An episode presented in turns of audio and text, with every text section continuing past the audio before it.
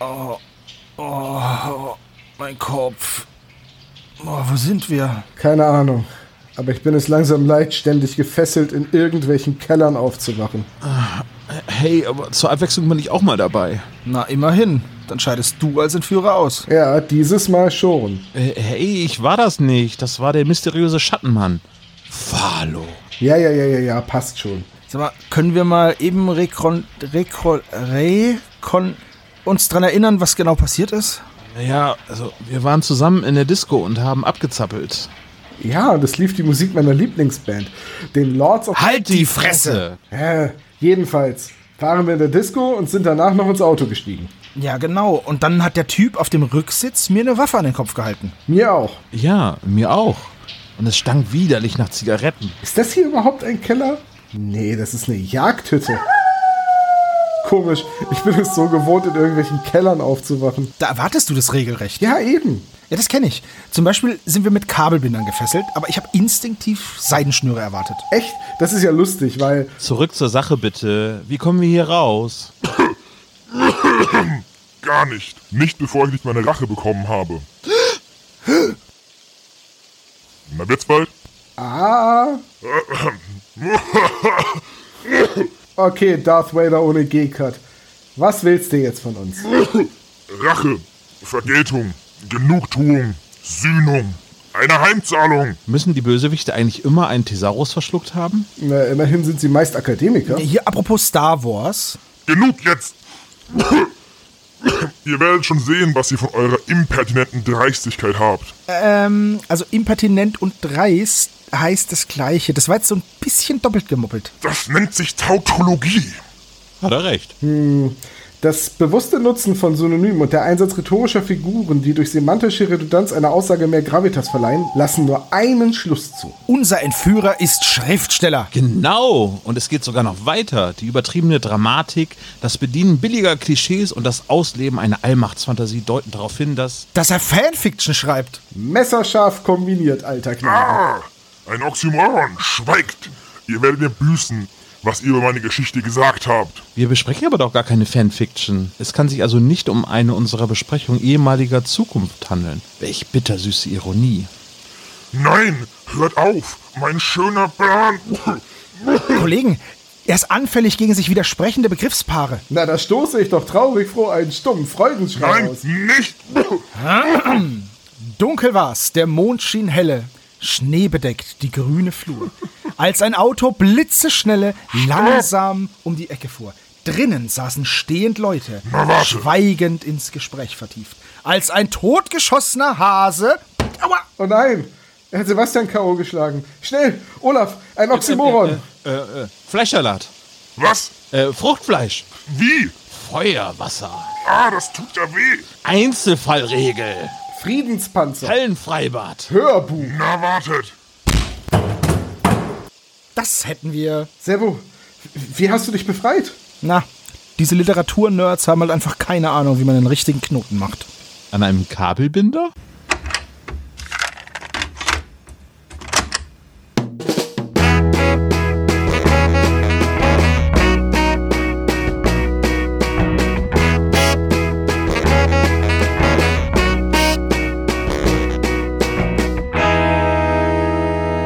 Der spezial gelagerte Sonderpodcast. Drei Jungs analysieren jeden Fall.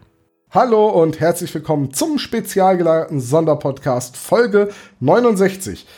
Ich bin Tom und bei mir sind meine beiden liebsten Mitpodcaster, Kollegen, Freunde und Kupferstecher Olaf Hallo. und Sebastian. Moin, moin! Hallo, Servus! Servo, so du kannst das nicht. Moin, moin, lass das mal. Ja, das klingt komisch, wenn du das sagst. Nee, wenn du Moin sagst, das klingt ganz komisch. Ich kann auch Moin. Das klingt richtig komisch. Oder auch so, oder Leute, die so auf den Tisch klopfen und sagen, ich mach mal so. Ah, Ich mach das aber. Ich mach das tatsächlich. Ich mach das tatsächlich, aber mittlerweile halt. Mittlerweile halt äh, aus. Ähm, also ironisch, ne? Ja, so wie Leute ironisch das Dschungelcamp gucken. Nee, das gucke ich nicht. nicht mehr, seit Dirk Bach nicht mehr unter uns weilt. Ach, Freunde, wir haben heute ein ganz volles Programm. Folge 69 spielte Rache. Wir hatten am Wochenende spontan die Idee, ey, wir müssen eine neue Folge aufnehmen. Lass uns mal probieren, was passiert, wenn wir sagen, Ihr habt 24 Stunden Zeit zum Abstimmen. Ich hatte so ein bisschen die Angst, dass dann viele Leute sagen, oh, so schnell kann ich gar nicht abstimmen. Wie soll man das denn Hättest du machen? das wie Jack Bauer eben sagen können, bitte? Ihr habt 24 Stunden, um abzustimmen. Genau, und derzeit wurden wir gefoltert und haben die Welt gerettet. So, und was ist passiert? 338 Leute haben's, haben in 24 Stunden direkt abgestimmt. Das ist gar nicht so viel weniger, als wir sonst auf den äh, Abstimmungen Ja, ich hab's, haben. hab's auch nachgeguckt, weil sonst haben wir 356 gehabt und jetzt haben wir 338 gehabt. Also von daher, das, was wir anfangs immer dachten, na, wir müssen schon so eine Woche Zeit geben zum Abstimmen, das brauchen wir offenbar gar nicht. Wir haben jetzt direkt, okay, es war jetzt vielleicht bei den Folgen auch sehr einfach, ein unglaublich aussagekräftiges Ergebnis. 52% von euch wollten die späte Rache.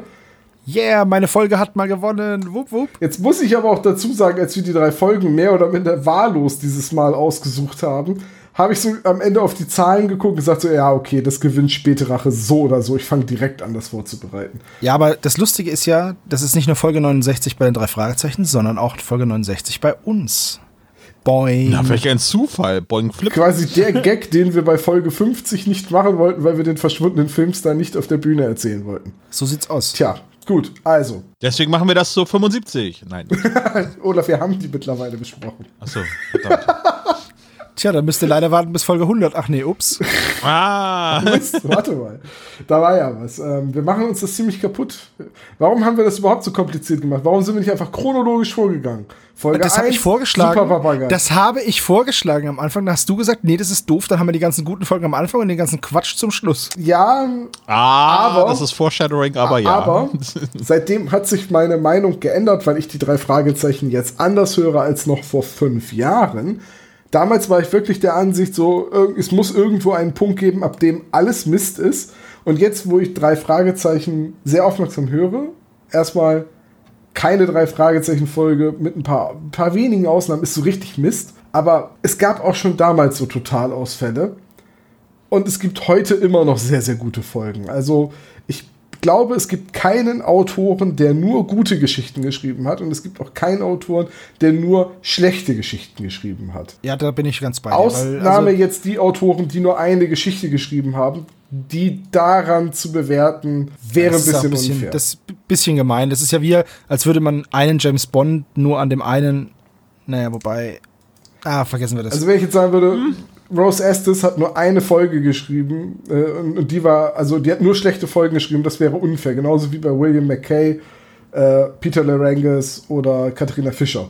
Die hat auch zwei geschrieben. Ja gut, aber es wäre trotzdem ein bisschen unfair zu sagen, die hat, ich wollte gerade sagen, ne? auch dann ist es recht wenig. sei es drum. Heute späte Rache, Folge 69 und eine Premiere.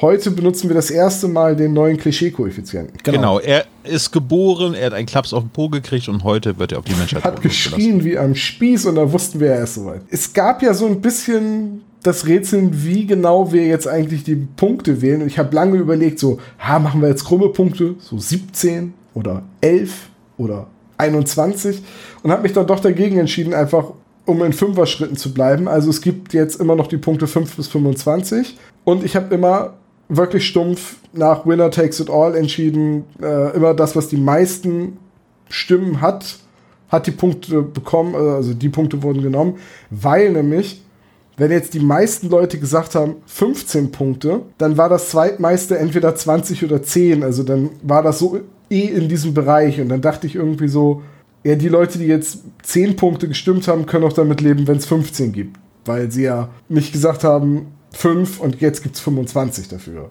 Versteht ihr, was, was, was ich Ja, ja, aber ich habe mich da eh rausgehalten, weil das ist Mathe. Mathe mag ich nicht. Ja, ich hab, Mathe mag mich nicht und ich mag Mathe nicht. Ich, ich weiß noch, wie ich euch das in unserer Gruppe geschrieben habe und dann so ein, ja, ist okay, passt schon.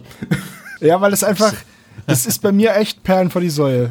Es tut mir ja leid, aber es ist halt so. Es gab ein paar wenige Fälle, wo ähm, tatsächlich irgendwie 20% waren für 5 Punkte, 21% waren für 10 Punkte, 19% für 15 Punkte, 20% für 20 Punkte, 20% für 25 Punkte. So, Und dann kommen wir auf eine Gesamtprozentzahl von 138. Katsching! Ach nee, warte. Oh, das habe ich mal in der Vorlesung gehabt. Da hat eine Dozentin gesagt, dass man ähm, Lehrertypen in, in vier Kategorien einteilen kann. Die etwa alle gleich groß sind. Dann hat sie die Prozentzahlen gezeigt und es waren in Summe nur 95 Prozent. Und das war kein Rundungsfehler. Und dann habe ich sie darauf angesprochen und ähm, sie hat dann erst ein bisschen rumrum geredet, dann irgendwann Rundungsfehler gesagt und weitergemacht. Und eine neue Kategorie für dich eingeführt, Klugscheiße. 5% haben Kategorie Kleine E Klugscheißer. Arschloch in der ersten Reihe. Ähm, so, jedenfalls, äh, der Klischee-Koeffizient ist jetzt etwas länger geworden und das hat die Abstimmung auch ergeben. Es gibt nicht ein einziges Mal nur fünf Punkte, es gibt immer mindestens zehn, aber die meisten Sachen geben 10 oder 15 Punkte, also ähm, es gibt so ein paar wenige Sachen, die sind einfach für unsere Hörerschaft so eindeutig drei Fragezeichen, dass die 20 oder 25 Punkte geben. Und irgendwie nichts ist so selten drei Fragezeichen, äh, dass es nur äh, fünf Punkte gibt. Ein paar Sachen sind, sind rausgevotet worden. Äh, die sind in der zweiten Umfrage dann einfach mit null Punkten bewertet worden. Zum Beispiel Justus Windschnittigkeit oder dass Inspektor Kotter die Masten an seinem Buddelschiff abbricht. ja, okay. Also, wow.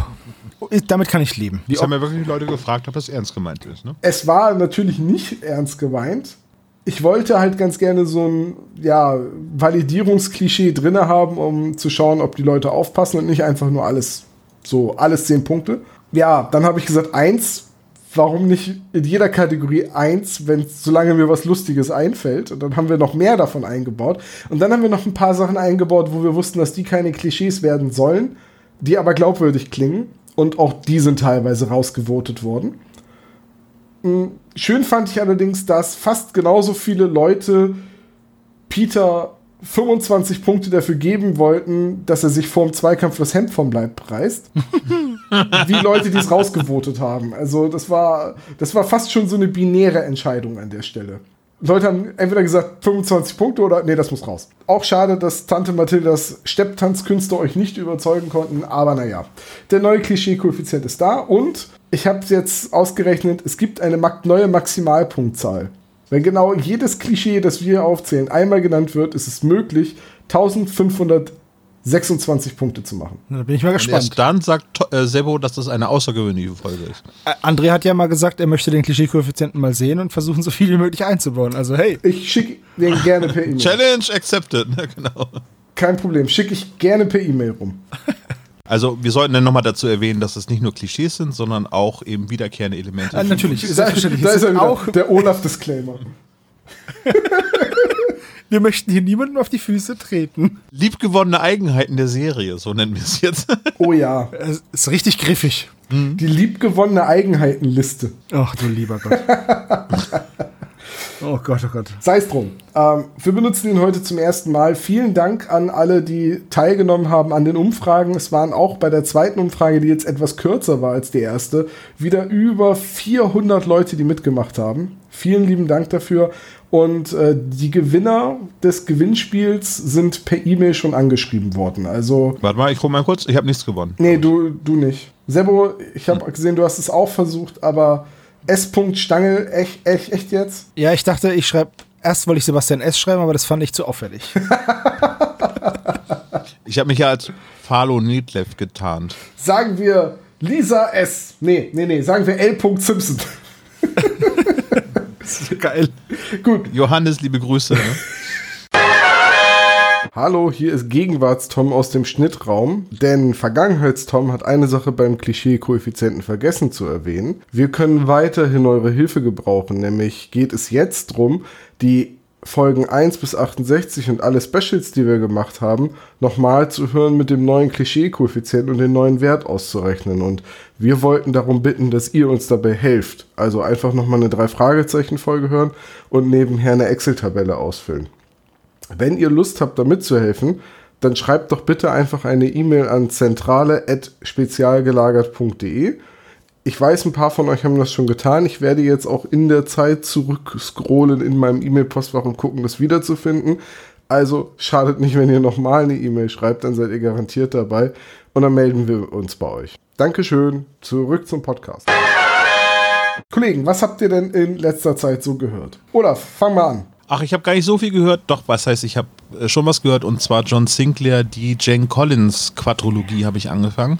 Es geht um Jane Collins? Äh, ein, ja, eine fortgeschrittene Storyline um Jane Collins herum, die ähm, das Herz verliert, um es mal abzukürzen. Und das ist so die Story um Folge 119 bis 123. Vier Teile, ähm, als Bücher sind es, glaube ich, sogar sechs oder sieben Teile die dort in vier Hörspielen zusammengefasst worden sind. Das ist ja auch andersrum. Bei den drei Fragezeichen musst du ja aus dem Buch was weglassen, um das Hörspiel draus zu machen. Und bei John Sinclair Heftroman musst du mehrere zusammenfassen, um ein Hörspiel draus zu machen. Äh, ja, das, äh, na, würde ich nicht sagen. Aber ähm, sag, sag mal eben gerade, weil ich habe ja diese eklatante Lücke bei John Sinclair. Ist das nach dem Sprecherwechsel? Ist das noch ja, ja, das ist äh, Sprecherwechsel. Frank äh, Glaubrich hat ja das Glaubrecht, so heißt er, hat ähm, mit Folge 100 aufgehört äh, bei der Edition 2000. Äh, ab Folge 100 Dietmar Wunder. Äh, wird dann auch schon Dietmar Wunder eingesetzt. Ja, genau. aber da ist es noch Jane Collins, ist noch Franziska Pigula. Das ist quasi der letzte Auftritt von Franziska Pigula und ich meine, dass ich bei einigen Passagen schon Kati Karrenbauer rausgehört habe, aber das kann ich mir auch eingebildet haben, weil die sind ja stimmlich sehr, sehr, sehr nah beieinander. Ja, also sie auf jeden Fall in der Rolle. Seppo, was hast du denn so gehört? Ich habe das gehört, worüber du mich informiert hast, Brav. was ich hören soll. Ja. So, sehr gut. ich habe heute einen Link bekommen von dir mit der Aufforderung, der dringenden Aufforderung, das doch bitte mal zu hören und dir zu sagen, was ich davon halte. Dann habe ich da drauf geklickt, habe mir das Lied angehört und für gut befunden. Sowohl stimmlich als auch instrumental war das super, hat mir sehr gut gefallen und da du mir ja den Tipp gegeben hast, würde ich dir die Bühne überlassen, den Künstler anzukündigen.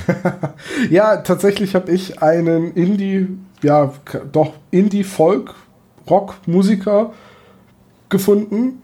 Der gute Mann heißt John Allen und macht großartige Gitarrenmusik. Äh, ich glaube, Sebo, du hast irgendwann mal gesagt, das ist Musik, die noch mit Herz gemacht wird. Ja, also man, man hört es halt irgendwie so raus. Es ist halt noch handgemacht und ja, es ist einfach ich finde es total schön. Und sehr, ich weiß nicht, wie ich das beschreiben soll, aber ich höre ja viel Folk-Musik, sei es jetzt Irish Folk oder ist egal. Und da hat man immer wieder so wiederkehrende Elemente, wie man das auch hier hat bei unserem Klischee-Koeffizienten. Und die findet man hier eben auch. Und deswegen habe ich mich da schon so gleich irgendwie wohlgefühlt und so ein bisschen, ohne das jetzt zu weit nach oben zu heben, heben zu wollen, aber so ein bisschen zu Hause gefühlt einfach. Ich habe ja auch mit reingehört in, in die Musik und als ich das dann äh, gehört habe, den Song, den Tom rumgeschickt hat, habe ich gedacht, hm, klingt ein bisschen wie Frank Turner. Dann sagte Tom dann in dem Chat gleichzeitig zu mir, naja, es liegt auch daran, dass Frank Turner John Allen entdeckt hat. Und dann äh, habe ich weitergehört und in dem Moment fängt Frank Turner an, in diesem Song mitzusingen. das war ein bisschen paradox, so diese ganze Geschichte, weil diese ganze Geschichte habe ich vorher gar nicht gewusst und habe nur gesagt, oh, das klingt so ein bisschen in Richtung Frank Turner. Mein Lieblingsalbum von ihm ist Tape Deck Hard und ähm, ich wurde damals durch den Titel des Albums getriggert und da sind halt großartige Songs drauf wie Recovery und so. Und äh, John Allen geht genau in diese Kerbe so bei mir. Ja, ich bin ja in den letzten Jahren durchaus eigentlich im Metal zu Hause und bediene mich da immer je nach Lust und Laune aus den verschiedensten Spielarten. Aber was selber halt sagt, dieses so nach Hause kommen, Folk hören, Irish Folk, Folk Rock, halt auch die Klassiker wie Bob Dylan, das ist einfach immer gut. Das, da kann man nie was mit falsch machen. Und genau dieses Gefühl hatte ich bei durchweg bei allen Alben von John Allen. Ich habe sie mir alle am Stück reingezogen. Es war eine wunderbare Zeitreise durch das Repertoire. Ähm, die ganze Zeit. Ich finde das so großartig und deswegen möchte ich an dieser Stelle mehr Aufmerksamkeit für John Allen haben. Und ich habe mir etwas überlegt. Oha. Was kommt jetzt? Zum Zeitpunkt dieser Aufnahme hat der YouTube-Kanal von John Allen 804 Abonnenten. Ich möchte, dass diese Zahl sich erhöht und ich möchte, dass sie ansteigt auf 1234 Abonnenten, also 1, 2, 3, 4 Abonnenten. Das sind also oder genau mehr. 430 Abonnenten. Also abonnieren, Glocke drücken und mindestens ein Lied hören. Das ist eine Challenge an unsere Spezies und ich möchte diese Challenge auch mit einem Preis quasi äh, belohnen. Und als, Be als Belohnung, als Preis für diese Challenge, wenn ihr Community das schafft, machen wir Folge 75 als Livestream auf YouTube und wir machen eine Folge mit Musikbezug. Das finde ich gut. Äh, Musikpiraten. Hatten wir schon. Musik des Teufels. Hatten wir Hatten schon. wir auch schon. Äh, was gibt's noch? Letzter Song. Hatten wir auch schon. Hatten wir auch schon. Die scheiß teure Geige. Wir nehmen die scheiß teure Geige. Endlich. es Oh, wird Zeit für die geil, scheiß ja. Geige. Ja, also, wenn wir oder wenn ihr es schafft, dass John Allen auf seinem YouTube-Kanal mehr als 1234 oder genau 1234 Abonnenten bekommt und all diese Sachen erfüllt, die der Tom gesagt hat, dann besprechen wir live zum Podcast Nummer 75 die scheiß teure Geige. Und was ist, wenn nicht? Oder Dann machen, nicht. Machen wir 75 halt nicht live und irgendwas anderes. Genau. Also ich, ich das ist jetzt auch nicht mehr so lange hin. Ne? Also wir haben jetzt ähm, Folge 69 nehmen wir jetzt gerade auf. Äh, die 70 steht auch schon fest. Also es sind nur noch fünf Folgen quasi bis dahin. Also müssen wir jetzt eigentlich irgendwie einen zeitlichen Rahmen festlegen, sagen irgendwie so Ende September? Nee, ich würde einfach sagen, wir erinnern dann nochmal dran, wenn es soweit ist und setzen Ja. dann ein Limit. Das ist fair. Das Also ist es sollte bis zur Folge 74 auf jeden Fall fertig ja, sein. Das wäre ganz nett, ja. damit wir ein bisschen Zeit haben, uns vorzubereiten auf den Livestream. Das wäre cool. Genau. Am besten, oh, und wir machen ihn morgen. Wir könnten den Livestream natürlich auch aufnehmen. Achtet bitte drauf, dass keine äh, alten Zeitungen rumliegen oder ihr irgendwelche Dinge sagt, die in der Zukunft anders sein könnten. Okay. Gut, nehmen wir morgen auf. Und, aber bei den Temperaturen. Herzlich willkommen, endlich ist es Herbst. Draußen schmilzt die Fensterscheibe. Apropos, Äh, da sagt ihr, äh, was ist. wenn die alle gerade auf YouTube sind, liebe Spezies, ne, dann könnt ihr bei uns natürlich auf YouTube auch ein Abo hinterlassen. Kann ja nicht Ja, schaden. liken und die Glocke drücken und Daumen hoch. Was ist denn jetzt los? Daumen hoch ist das soll, ich gleiche, noch oder? ein, soll ich noch ein Duckface machen bei Instagram oder was? Ich mach die ganze Zeit Duckfest beim Podcast. Ich weiß gar nicht, was- Ich mache auch immer Duckface. Ich finde, das macht meine Stimme so sexy. Aber, aber ganz ohne Witz, ich glaube, ich muss hier jetzt einfach mal das Fenster auf Kipp machen. Ich hoffe, der Verkehr ist draußen, aber aber ich gehe ein. Es ist so warm, wir haben seit Tagen über 34 Grad hier. 36 Grad und es wird noch heißer. Lü, lü, lü, lü, So, okay. Also, liebe Spezies, wenn es jetzt irgendwie im Hintergrund ein bisschen rauscht, ich bitte das zu entschuldigen. Äh, mein Podcastzimmer ist sehr klein und es wird hier sehr schnell sehr warm. So, äh, ja. Kann ich bestätigen. Tom, wir haben noch was vergessen. Was haben wir vergessen, Olaf? Jetzt musst du mal liefern, bitte. Ach so. Also, es Ja, kann doch nicht ich sein, auch. dass du so ein unspannendes Leben hast und keine Fun Facts hast über dich. Ja, ähm, stimmt. Ich habe das wirklich wochenlang immer wieder verdrängt, weil ich gedacht habe, da fällt mir nichts ein. Und dann habe ich mich heute hingesetzt und mir sind 13 Sachen eingefallen, von denen jetzt eine nicht stimmt. Aber ich lese auch nicht alle 13 vor. Ich hatte euch ja gebeten, dass ihr fünf aussucht, habt ihr nicht getan. Äh, Das heißt, ich muss jetzt äh, fünf davon aussuchen. Richtig. Okay, gut. Warte, ich gebe dir mal eben Zahlen durch.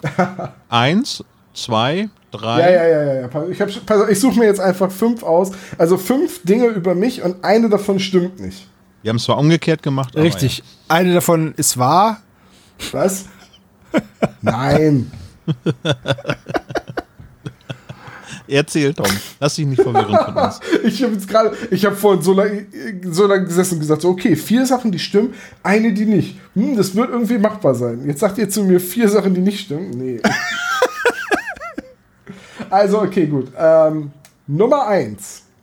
Ich habe mich mal unter dem Schreibtisch meines Chefs versteckt. Im Stehen. Danke, Sebastian. Danke, danke. Kein Problem, einer musste ja. Nummer zwei. Ich habe jahrelang einen Webcomic gezeichnet. Nummer drei. Ähm, ich habe jahrelang Cornett gespielt. Nummer vier. Ich mache Monkey Island 2 Speedruns. Oder Nummer fünf. Ich habe im Studium ein, in einer mündlichen Prüfung nach fünf Minuten die Note 1,0 erhalten. Ihr dürft jetzt ja gerne, also nicht zu spezifisch, aber ihr dürft ja gerne so ein bisschen tippen. Ich weiß, Was ist ein Cornett? Ist das ein Cornetto Ich ohne wollte Waffe, gerade sagen, oder? ist es, ist es ein gestripptes Cornetto? Äh, ein Kornett ist so eine äh, kurze ähm, Trompete. Ist ein, Blech, ist ein Blechblasinstrument. Klar, es ist eine kleine Trompete. Ist eine Du spielst kleine natürlich- Trompete für Du kleine spielst natürlich Leute. die kleine Trompete, ist natürlich klar. Bei, bei, der, Spielst du, auch die, spielst du auch die kleinste Geige der Welt oder bei, so? bei, der, bei der Posaune konnte ich den Arm nicht immer weit genug ausstrecken. Ist mir schon klar. Das wäre so lustig, wenn man dann so eine. Kennt ihr noch diese. So eine Armverlängerung. Diese, diese, ne, diese Scherenhände, die man, wo man so draufklickt, dann ist diese Diese- Schere diese nach Greifzangen, so wenn man- wenn man Schulhof- dran. Musstet ihr auch immer die, die im, Sch- äh, den Schulhof reinigen? Wir mussten immer über den Schulhof laufen und Müll einsammeln. Da hatten wir immer diese, diese Haken, wo du auf dem. Diese, diese Greifer, ja. ja, diese Greifer. Und den kannst du ja auch super benutzen als Armverlängerung beim Posaune spielen. Super gut. Pausendienst, ja, genau. Also ein Kornett ist eine kurze Trompete. Okay. Gut, nee, wusste ich nicht. Ich gebe sie noch mal durch, wahrscheinlich jetzt in anderer Reihenfolge, weil sie hier in einer anderen Reihenfolge stehen. Also, äh, ich habe mich unter dem Schreibtisch meines Chefs versteckt. Ich habe in der mündlichen Prüfung nach fünf Minuten die Note 1,0 bekommen. Ich habe jahrelang Cornett gespielt. Ich habe jahrelang ein Webcomic gezeichnet. Oder mache ich in meiner Freizeit Monkey Island Speedruns. Gut, okay. Wir lösen das dann demnächst mal auf. In Folge 77 oder 98 oder so. Oder in Folge 75, dann live, wenn wir den Uh, Geister das wäre natürlich cool, wenn es live klappen würde. Okay, dann liegt auf der Bühne einfach so ein Kornett und dann. ähm, wir haben keine Stifte. Bühne, weil wir zu Hause sitzen, Olaf. Aber naja, Ich habe du eine Bühne bei Ich mir glaube, zu wir können Hause. doch eine Bühne zu Hause aufbauen, ist doch kein Ja, Problem. hast, klar. hast du keine Bühne in deinem Wohnzimmer? Doch, natürlich. Was ist wir das für stellen ein Tom einfach, Wohnzimmer wir stellen Tom Bühne? auf eine Obstkiste und bums, fertig ist die Bühne. Die kleinste Bühne der Welt für den kleinsten Mann der Welt. Mit dem kleinsten Kornett der Welt unter dem Schreibtisch des Chefs. Okay. Wir sprechen heute. Sag mal, das, war, das waren zwei Dinge. Ich habe nicht unterm Schreibtisch meines Chefs jahrelang Kornett gespielt. Wie lustig wird das denn? Und da hat irgendjemand einen Webcomic zugezeichnet. Die Abenteuer von Tom dem Cornetto. Tom Cornetto, das wäre ja voll der lustige. Pornoname? Nein, aber so ein richtig cooler Kinderbuchname. Tom Cornetto und das ist so ein kleiner Trompeter. Der, Egal. auf, der auf, so eine, auf so einer Waffel von einem Eis flötet. Ja, oder der halt einfach in seiner Obstkisten-Propellermaschine durch die Welt fliegt. Ist egal. So, Vielleicht könnte das ja einer unserer Spezies mal zeichnen. Ich glaube, wir haben einige Comiczeichner bei uns in der Hörerschaft. ja, das wäre super. Aber dann braucht er noch zwei Sidekicks. Vielleicht, vielleicht zeichne ich das auch selbst, weil ich ja jahrelang ein Webcomic gezeichnet habe. Ja, ist richtig. Könnte sein. Aber wenn du das, Gut. wenn du das Webcomic zeichnest, dann möchte ich bitte auch ein cooler Sidekick sein. Ja, mal gucken. Ich, ich, weiß, ich weiß nicht, ob du mit ins Bild passt. Ja, Das stimmt wohl, ja. Ist okay. Wir sprechen heute über späte Rache. Als Buch passt die Nummer nicht so ganz, da ist es nämlich nämlich Nummer 68, erschienen 1996. Meine Freundin war weg und bräut sich. Entschuldigung. Reflex. Als, als Hörspiel ist es dann die Nummer 69 und die ist am 5. August 1996 erschienen. Die da war meine Freundin auch immer noch weg und bräunte sich. Ja, Laufzeit 66 Minuten, André Minninger an Bord und Heike Dini Körting hinter und vor dem Mikrofon auch diesmal. und geschrieben von Brigitte Johanna Henkel-Weidhofer. Habe ich jetzt gleich mal eine Frage zu? Wie steht ihr eigentlich zu der Brigitte Johanna Henkel-Weidhofer-Ära? Aus Olaf entweicht die Luft. Also, ich mochte die schon.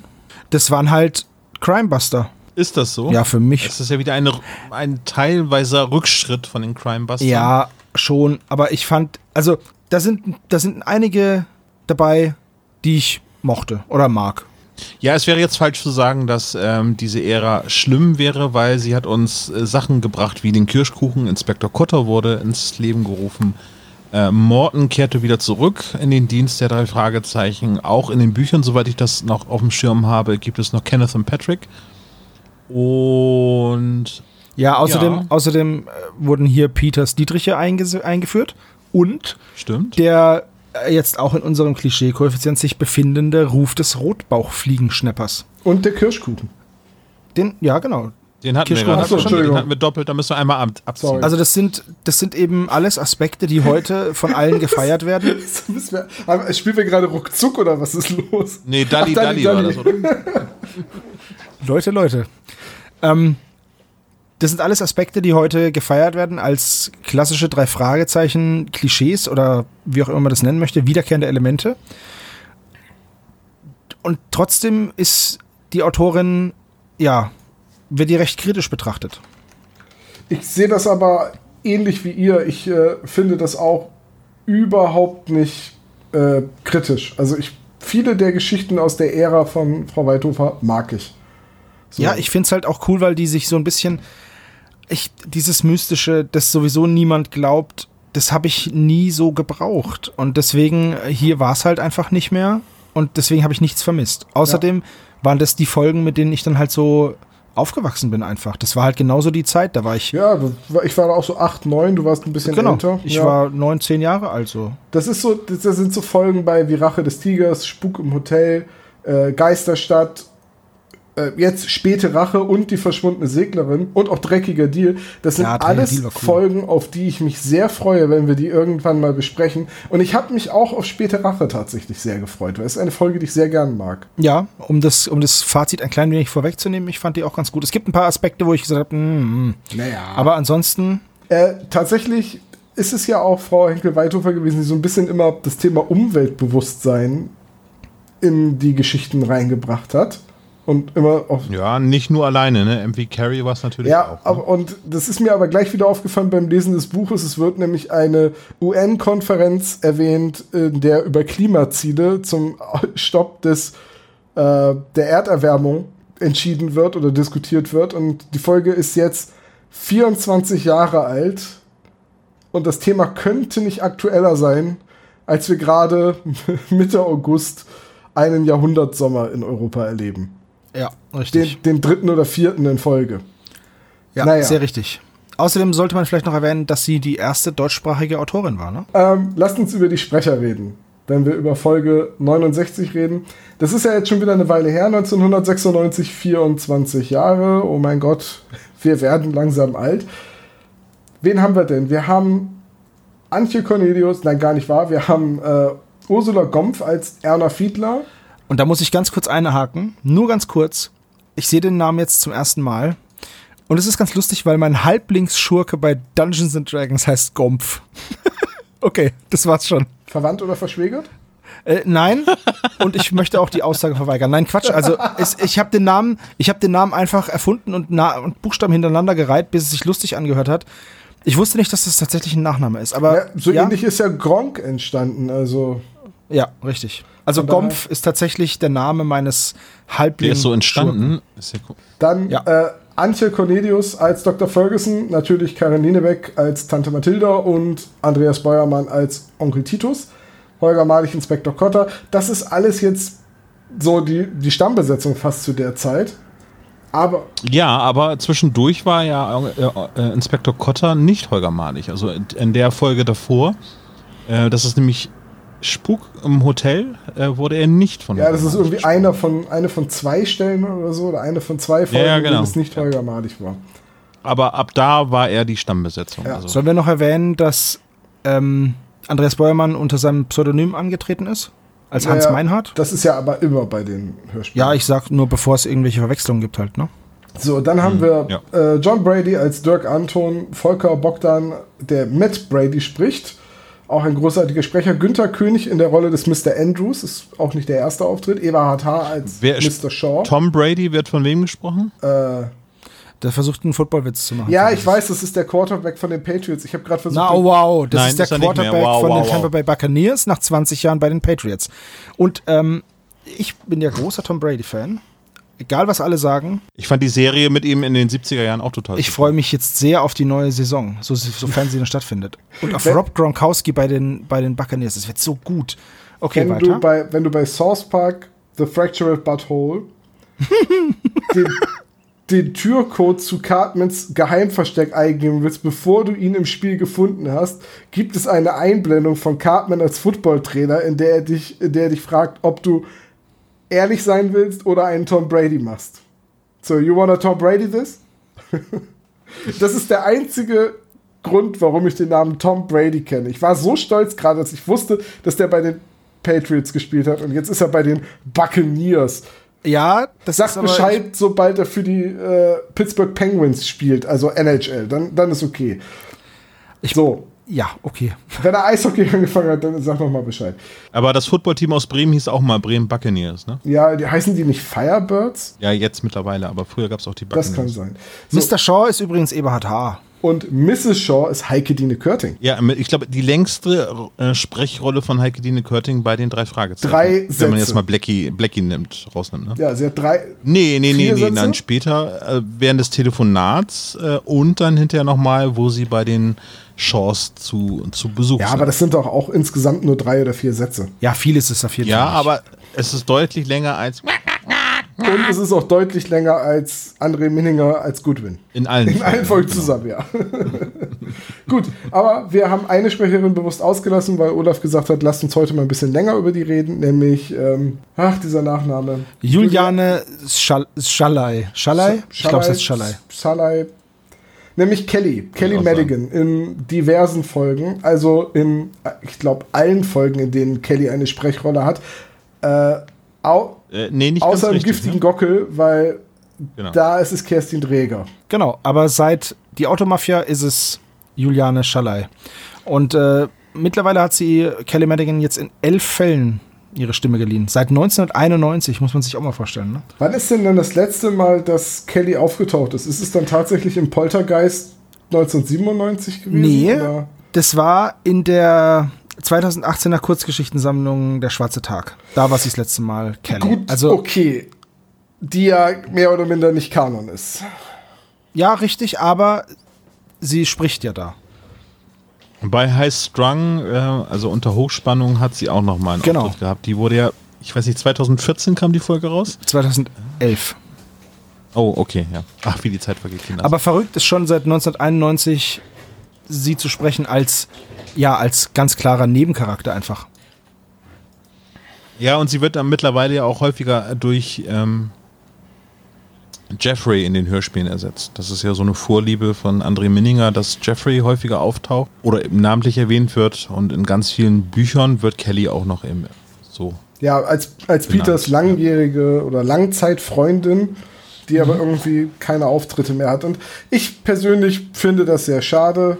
Ich, das Thema Freundin hatten wir hier schon öfters. Ich weiß, dass es viele Leute in der Fan-Community gibt, die nicht so Fans der Folgen mit den Freundinnen sind, aber für mich könnten Kelly, Leslie, Jelena, äh, auch Ellie, habe ich jetzt irgendjemanden vergessen, die könnten alle Luis. gerne öfters auftauchen. Brittany. Ja, nee, Brittany, äh, Brittany ist meiner Meinung nach durch von der Erzählung her. Sie war halt von vornherein nie ein Verbündeter, sondern ziemlich knallhart eine der Antagonistinnen und ähm, da sehe ich jetzt auch kein Charakterpotenzial mehr. Aber hey, das gleiche sag ich ja auch über Clarissa Franklin. Ist richtig, ja. Also was weiß schon ich? Ich habe eh keine Ahnung. Gut, Sebo. Ach nee, gar nicht wahr. Wir, wir, sind, ja, wir sind ja noch beim, beim ähm, Cover von Späte Ganz genau. Ja, was sehen wir hier? Ein Gesicht mit Den, Ra einer, den Raucher aus Akte X hinter Gittern. genau. Der Krebskandidat. Krebskandidat. Genau. Ich finde das Cover ziemlich cool. Mir Es gefällt es echt gut. Ja, es sieht nach jemandem aus, der an, der an seinem Zellenfenster steht und Rachepläne schmiedet. Von daher trifft Ja. es den, den Geist dieser Folge total. Genau, wir haben jetzt nämlich mal wieder ein Cover, das zur Folge passt. Ich finde es, Obwohl es keine Szene aus der Folge ist. das ist richtig, aber das ist ja egal. Das zeigt eben den Mann, wie er zu dem geworden ist, also diesen Matt Brady, wie er zu dem geworden ist, was er in der Folge ist. Und das ist einfach die Vorgeschichte dieser acht Monate im Knast. Und ich finde halt, es ist ein sehr ausdrucksstarkes Gesicht. Dieses, ja, grüblerische, bösartige Denken sieht man dem gut an. Ist ein super Bild. Mir gefällt es total gut. In den, Ka- Mir gefällt das in den auch. Cover der anderen Verlage, die das zum Beispiel als Taschenbuch rausgebracht haben, sieht man Szenen aus dem Hörspiel, nämlich so, oder beziehungsweise eigentlich Szenen aus dem Buch, nämlich sowohl die Szene, als der Entführer Peter in der Waldhütte äh, aufsucht und man nur seine schwarze Kleidung, seine Beine gegen den Nachthimmel abgezeichnet sieht. Und auch ein, eine Variante bei CBJ erschien, äh, wo die Kugel von Erna Fiedler eine Rolle spielt, in der sich die Silhouette eines Mannes abzeichnet.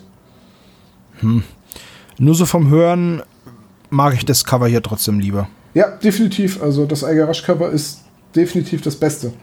Ist auch in China benutzt worden, dieses Cover. Was ich eigentlich noch sagen wollte, ist diese Erna Fiedler-Szene, finde ich auch nicht so repräsentativ für die Folge, weil ich habe das auch schon während ich die Folge gehört habe, ich weiß nicht, ob das im Buch stärker zur Geltung kommt, fand ich diese ähm, Charade, die sie mit, den, äh, mit Justus spielt, eher aufgesetzt und dementsprechend ist das keine Schlüsselszene für mich. Ja, ist ein bisschen, bisschen quatschig halt, ne? Ja. Ja, ich finde es aber auch schön, wie es dann zum Schluss aufgelöst wird. Aber da kommen wir dazu. das ist großartig. Das ist die Szene, wo mir der Charakter der Erda Fiedler total sympathisch wird. Aber gut, äh, ja, kommen wir zu. Servo. Ähm, Beim Leugnen, ja, richtig, genau. er- erfreue uns doch mit deiner Stimme und dem Klappentext. Sehr gerne. Wir haben Peter, Auge um Auge, Zahn um Zahn. Ein anonymer Brief schreckt Justus und Bob auf. Einige Nachforschungen nach de Entschuldigung. Eigene Nachforschungen nach dem Schicksal ihres zweiten Detektivs bleiben ereignislos. Deshalb wenden sie sich hilfesuchend an die Polizei von Rocky Beach. Ihr Freund, Inspektor Cotter, schlägt vor, eine Polizeipsychologin hinzuzuziehen. Sie soll aus dem Bekennerschreiben Hinweise auf den Charakter des Täters herauslesen. Und tatsächlich kommt die Expertin zu einem überraschenden Schluss. Hinter der Entführung steckt ein lange zurückliegender Fall der drei Fragezeichen. Justus und Bob durchforsten ihr umfangreiches Archiv, denn die Zeit läuft. Jetzt müssen wir eigentlich direkt am Anfang einmal das große Problem, das viele Leute, wenn man so Foren, Kommentarbereiche, Rezensionen oder auch eben Gespräche unter Fans berücksichtigt, mit der Folge haben, betrachten nämlich einfach dieses, es ist kein Fall aus der Vergangenheit der drei Fragezeichen. Äh, Es wäre die perfekte Gelegenheit gewesen, irgendeinen alten Bösewicht, sei es Java Jim oder weiß ich nicht, ähm, den dicken Mr. Claudius nochmal auftauchen zu lassen oder oder oder. Aber stattdessen hat man sich hier entschieden, den Fall aus der Vergangenheit neu zu erfinden.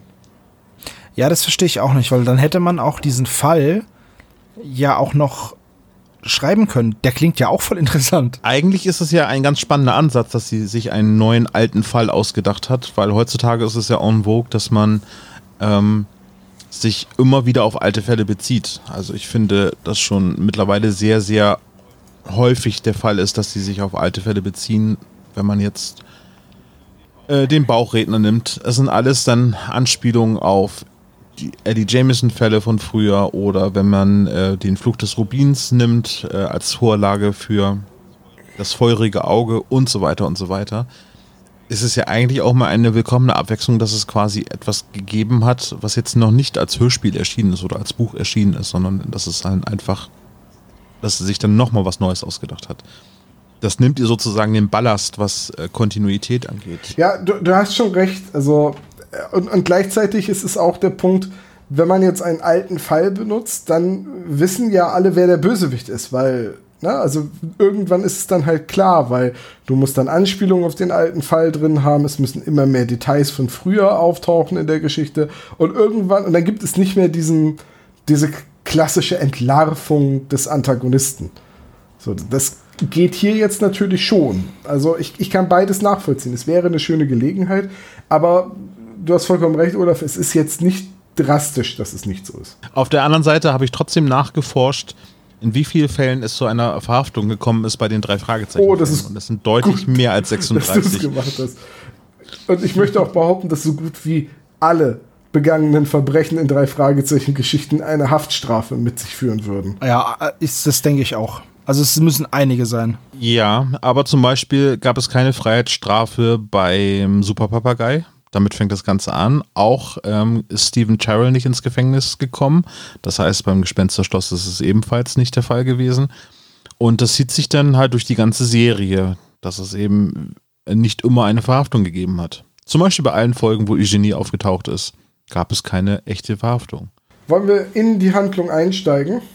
Sehr gerne. Peter und Kelly sind in der Disco, sie hören Musik von den Red Devils und wie alle verantwortungsbewussten Jugendlichen machen sich um 24 Uhr auf den Heimweg. Richtig. Sind die Red Devils irgendwann wieder erwähnt worden? Nee, Nee. aber ich finde es interessant, wie schnell Peter seine Lieblingsband switcht und wie schlecht die Musik ist. also Das ist auf jeden ich Fall habe kein dröhnender Techno-Schuppen. ich hab mir echt versucht, mir da vorzustellen, wie man dazu irgendwie abspacken kann in der Disco, aber nee, null. Keine Chance. Bündum, bündum, Und bündum, ähm, was ich ein bisschen, was ich ein bisschen unsympathisch finde, ist, wie Kelly hier präsentiert wird. So ein bisschen Ja, voll total. zickig und so. Ich meine, Peter hat ja jetzt nichts gemacht. Er sagt, hey, cool, Musik. Und hat dann gesagt, ja, oh, es ist jetzt gleich zwölf. Ich habe meinen Eltern versprochen, dass ich um zwölf zu Hause bin. Und dann hängt sie ihm halt volles Maul an, nur um dann zu sagen, ich geht's auch. Das ist halt einfach voll doof. Ich dachte, du wärst cool. Und dann hat sie auch noch so einen Spruch vor der Tür der Disco abgelassen, den ich auch nicht verstanden Schade, dass die habe. anderen Jungs nicht so gut aussehen wie du. Ja, genau. Mit denen könnte ich mich wenigstens unterhalten, anstatt mit dir, du. Das war, also, da wundert man sich dann auch gar nicht mehr, dass Peter Kelly halt einfach da stehen lässt. Kein gute Nachtkuss, keine Umarmung. Tschüssikowski, ich fahr nach Hause. Also, das ist halt, ja, Kelly hat, äh, ähm, Aber es gibt doch. Kelly hat das ja dann mit Justus ganz gut geklärt später, ne? Dann hat sie gesagt, wir haben uns dann um 12 Uhr auf dem Parkplatz getrennt. Und ich gesagt, ja, das war die richtige Entscheidung. So wie du Es umgezickt klang, hast. klang auch so, ja. Ja. Es, es gibt ja bei How I Met Your Mother diese Theorie, dass es in jeder Beziehung einen Reacher und einen Settler gibt. Also jemanden, der jemanden, der außerhalb seiner Liga ist, quasi erreicht und jemanden, der sich bewusst entscheidet, geringere Maßstäbe anzusetzen. ja, kenne ich. Ähm, So, mit anderen Worten, äh, Kelly ist definitiv der Settler in diesem Szenario. Ja, schade, dass die anderen nicht so hübsch sind wie du. Ja. Herrlich. So, Peter steigt ins Auto, Ja. wird, Ja. wird bedroht und kriegt. und dann kommt der Grund, warum es keine Einschlafenfolge ist. Alter ist- Verwalter, war das gruselig? Ich habe ich hab Ja, irgendwo online äh, gelesen, dass jemand meinte, es klingt so, als würde Peter vergewaltigt werden. Das maße ich mir jetzt mal nicht an zu beurteilen. Ich finde, es klingt eher wie eine waschechte Panikattacke. Entweder die das finde oder ich großartig gespielt. Oder es wird ihm tatsächlich Schmerz zugefügt. Also es könnte tatsächlich auch sein, dass er irgendwie, So ein Betäubungsmittel gespritzt kriegt oder so. ja, oder irgendwie, also dass ihm auf jeden Fall jemand Schmerzen zufügt. So klingt es. Also auf wie es, wie, was auch immer da passiert. Es ist schon echt sehr gut geschauspielert Ja, und krasser Schrei. Wollte ich auch sagen, das ist so ähnlich wie ein Schauspieler, der irgendwie immer äh, versucht, einen Oscar zu bekommen und dann am Ende äh, gejagt durch den Schlamm kriechen muss, um endlich diesen Oscar zu bekommen. Ja, also ich glaube, kein Schauspieler hat jemals so viel Zeit auf dem Boden verbracht. Robbend. Kein Schauspieler. Äh, Ja. Es ist auch da eine kleine Änderung zum Buch, so wie ich das heute öfters sagen werde. Es sind klein. Da hat er nicht so kleine- laut geschrien. Da hat er gar nicht geschrien. Da, da ist er die meiste Zeit ziemlich tough und wird dann mit vorgehaltener Waffe in eine Hütte im Wald geführt und dort hineingestoßen und ich glaube auch angekettet oder nur, nee, er wird nur hineingestoßen, aber äh, die, die Ketten habe ich mir irgendwie beim Lesen immer gedacht. Da ist es halt ein bisschen anders und von daher, also für mich hat, hat das Schauspiel von Jens Wawrischek an der Stelle eine Panikattacke wieder gespiegelt und die fand ich großartig gespielt. Also wie, Aber war es denn Matt Brady, der da gesprochen hat im Auto? Das klang nämlich anders Doch. als der Matt Brady, Doch, doch. der später dann mit den anderen. Ich fand aber auch, dass die Stimme sich anders anhört. Aber es kann gut sein, dass es derselbe Sprecher war, aber wenn ja, dann hat er den äh, Matt Brady am Anfang anders gesprochen als am Ende. ja, das war auch mein Eindruck, ja. Naja, vielleicht hat er seine Stimme verstellt oder so, was eigentlich nicht nötig wäre. Aber ich finde die Stimme sehr bedrohlich und gut gemacht und es wird auch wirklich eine Spannung aufgebaut. Er sagt nicht umdrehen, jetzt fahr in den Wald, jetzt mach's Licht aus. Es ist schon wirklich sehr, sehr gruselig. In Und ein 200 Metern rechts abbiegen. Sehr, es ist schon ein sehr krasser Einstieg, finde ich. Der setzt schon Ignorieren mal, Sie die Waffe in Ihrem Nacken. Wenn möglich, bitte wenden. wenn möglich, bitte nicht wenden. Also der Prolog ist äh, einer der äh, drastischen der drei Fragen. Ja, Und finde auch ich einer auch. der spannendsten. Jetzt habe ich mal eine Frage. Ähm, die Clint-Zigaretten, sind das eigentlich die aus den Eastwood-Filmen? Nein, das sind Zigarren. Gut, ähm, also Peter ist weg. Justus schubst Tante Mathilda von der Leiter und ruft dann den Arzt, nachdem er gesehen hat, was er angerichtet hat. Ich fasse nicht, dass du, dass, dass du mein Clint Eastwood Gag kaputt gemacht hast. Hab ich? Ja, ich habe mir den hier in meinen Notizen stehen. irgendwie. Irgendwas mit Clint Eastwood sagen. Tja. An der Stelle jetzt einfach den Epic Rap Battle zwischen Bruce Lee und Clint Eastwood gucken. Großartig. So, also Justus äh, Tante Mathilda, hilft Tante Mathilda beim Gardinenwaschen. Sie fällt von der Leiter, bricht sich die Schulter. Ja, mieser Sturz, äh, Prellungen, Schürfwunden, Gehirnerschütterung, alles was dazugehört. Aber das ist Und Justus ruft beim Hausarzt. äh, ja richtig. Das sind, es gibt ein paar, es gibt Hä? ein paar Fehler in der, die sich jetzt durch diese ganze, durch die nächsten zwei drei Szenen ziehen.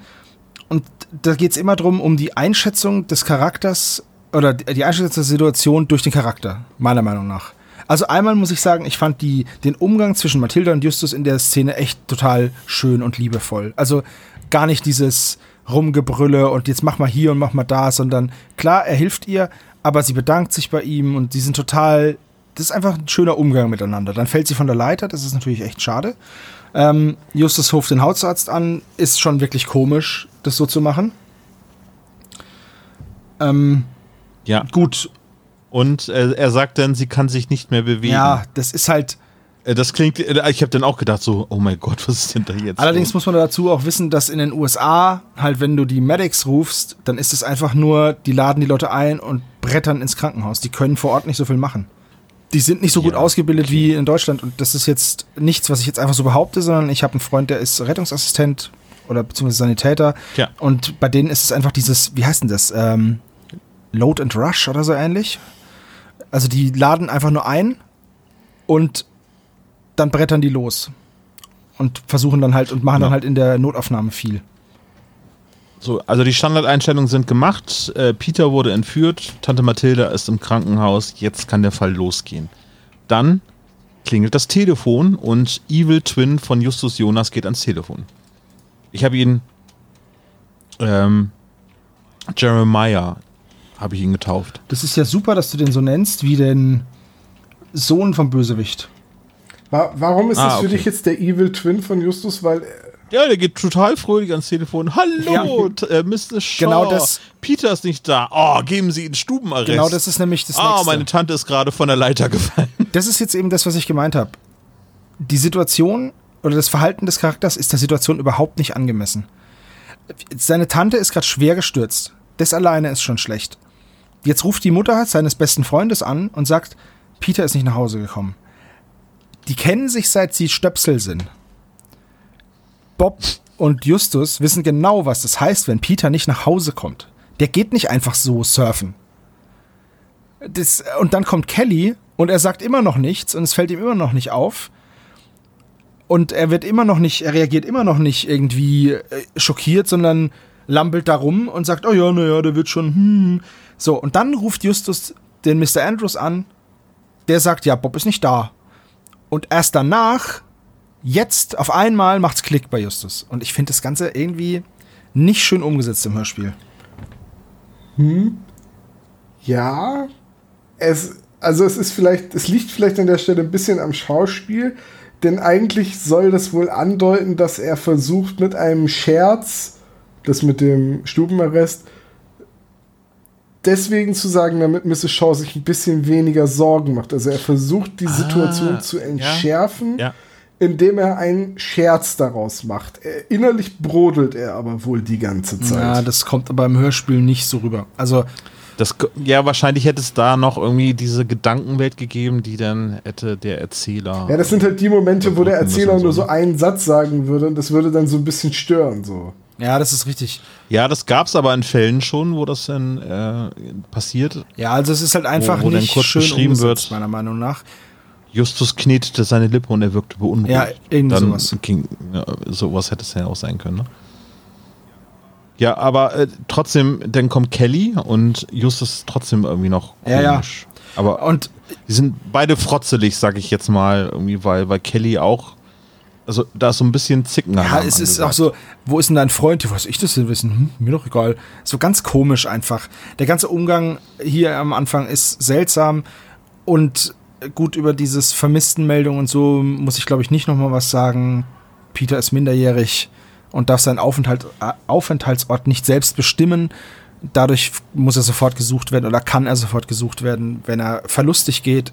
Und dann ist es auch ein Quatsch zu sagen, ich mache jetzt einfach eine random Grenze über 14 Uhr, wenn er bis dahin nicht da ist, dann gehe ich zur Polizei. Totaler Quatsch. Ja. Nichtsdestotrotz finde ich Inspektor Cotter sehr, sehr toll in dem Hörspiel. Weil jetzt findet das Gespräch statt äh, mit Inspektor Cotter und den finde ich dort durchweg toll als Person, die dort als Inspektor arbeitet. Oder Seht ihr Nee, das es ist anders? eine der Folgen, in denen Inspektor Cotter die ganze Zeit ähm, zu den drei Fragezeichen steht und nicht dieses äh, ich bin der Polizist, ich habe schlechte Laune, lasst mich in Ruhe, ihr Teenager. Und dann am Ende, wo kann ich ihn abholen? Äh, sondern hier ist es von vornherein, hey Justus, na Sherlock Holmes, wo kann ich ihn abholen? Ja. Das ist, ne, er ist halt hier auf der Seite der, der drei Detektive und er scheint auch ehrlich besorgt, als Peter verschwindet und er setzt dann auch alle Hebel in Bewegung und verschafft den drei Fragezeichen einen Termin mit Mrs. Ferguson. Ich war so ein bisschen ent- entsetzt darüber, dass die Polizei von Rocky Beach 1996 offenbar immer noch ein analoges Archiv benutzt Das war schon ein bisschen gruselig. weil es zu viel Arbeit ist, das zu digitalisieren. Ja, dann lässt man das Sachbearbeiter machen und nicht Leute im Vollzugsdienst. Aber was soll's. Ja, aber diese müssen ja schon Stellen abbauen. Mrs. Ferguson ist ja auch dann ein paar äh, Folgen später auch nicht mehr im Dienst. Die wird ja wegrationalisiert. Stattdessen haben sie jetzt eine Schreibkraft, die äh, ab Nee, aber bei der Folge Wolfsgesicht ähm, kommt eine andere Psychologin zum Einsatz, Miss, äh, Dr. Harding oder die Psychologin Frau Harding. Und die, äh, da wird explizit erwähnt, dass es früher mal eine Psychologin in Rocky Beach gegeben hat, weil die Mrs. Harding kam ja aus Los Angeles, glaube ich, äh, nach Rocky Beach gereist. Und da wurde explizit gesagt, dass Mrs. Ferguson ähm, weggespart worden ist. Ja, das stimmt, dass es gesagt wird, da erinnere ich mich auch dran.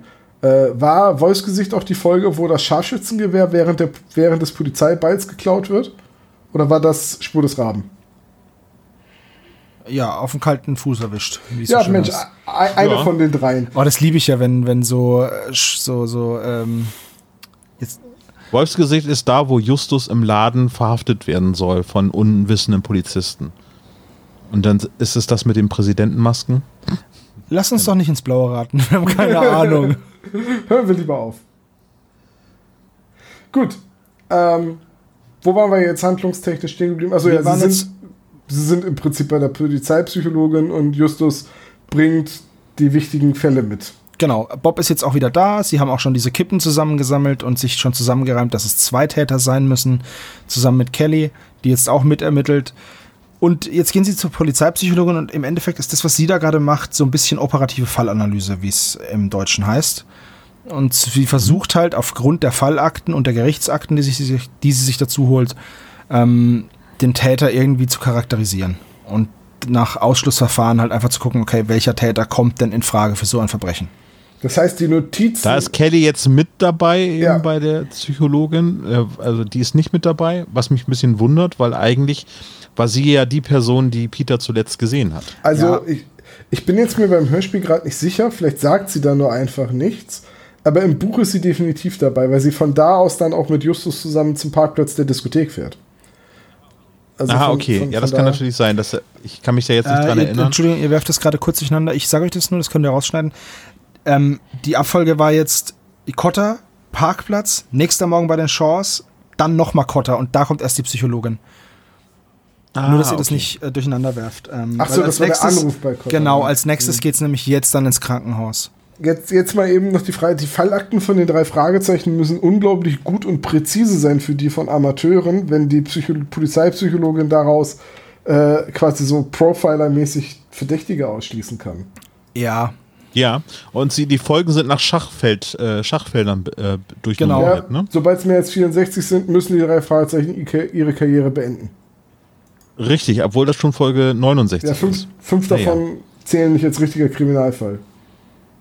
Ich meine, Gespensterschloss. Wer ist das schon zu Schaden gekommen? Vielleicht ist es auch nur eine Rochade gewesen. oh Gott.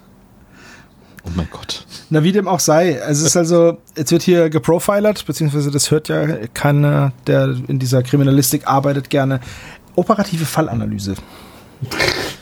Er heißt so, sorry. Ja, ja, ich weiß. Du, ne, du, du hörst ja viel True Crime Podcasts. Ja, da gibt es Ähm. einen, der heißt Tatwort, da spricht ein Kriminalkommissar und erklärt den Unterschied zwischen Kriminalistik und äh, den einzelnen Krim- Feldern Krim- und so. Cool. Kriminologie. Genau, Kriminologie und Kriminalistik wird, werden so praktisch die Unterschiede rausgearbeitet und was was ist. Ziemlich cool. So, also, es geht ins Krankenhaus. Justus muss Tante Mathilda besuchen Genau.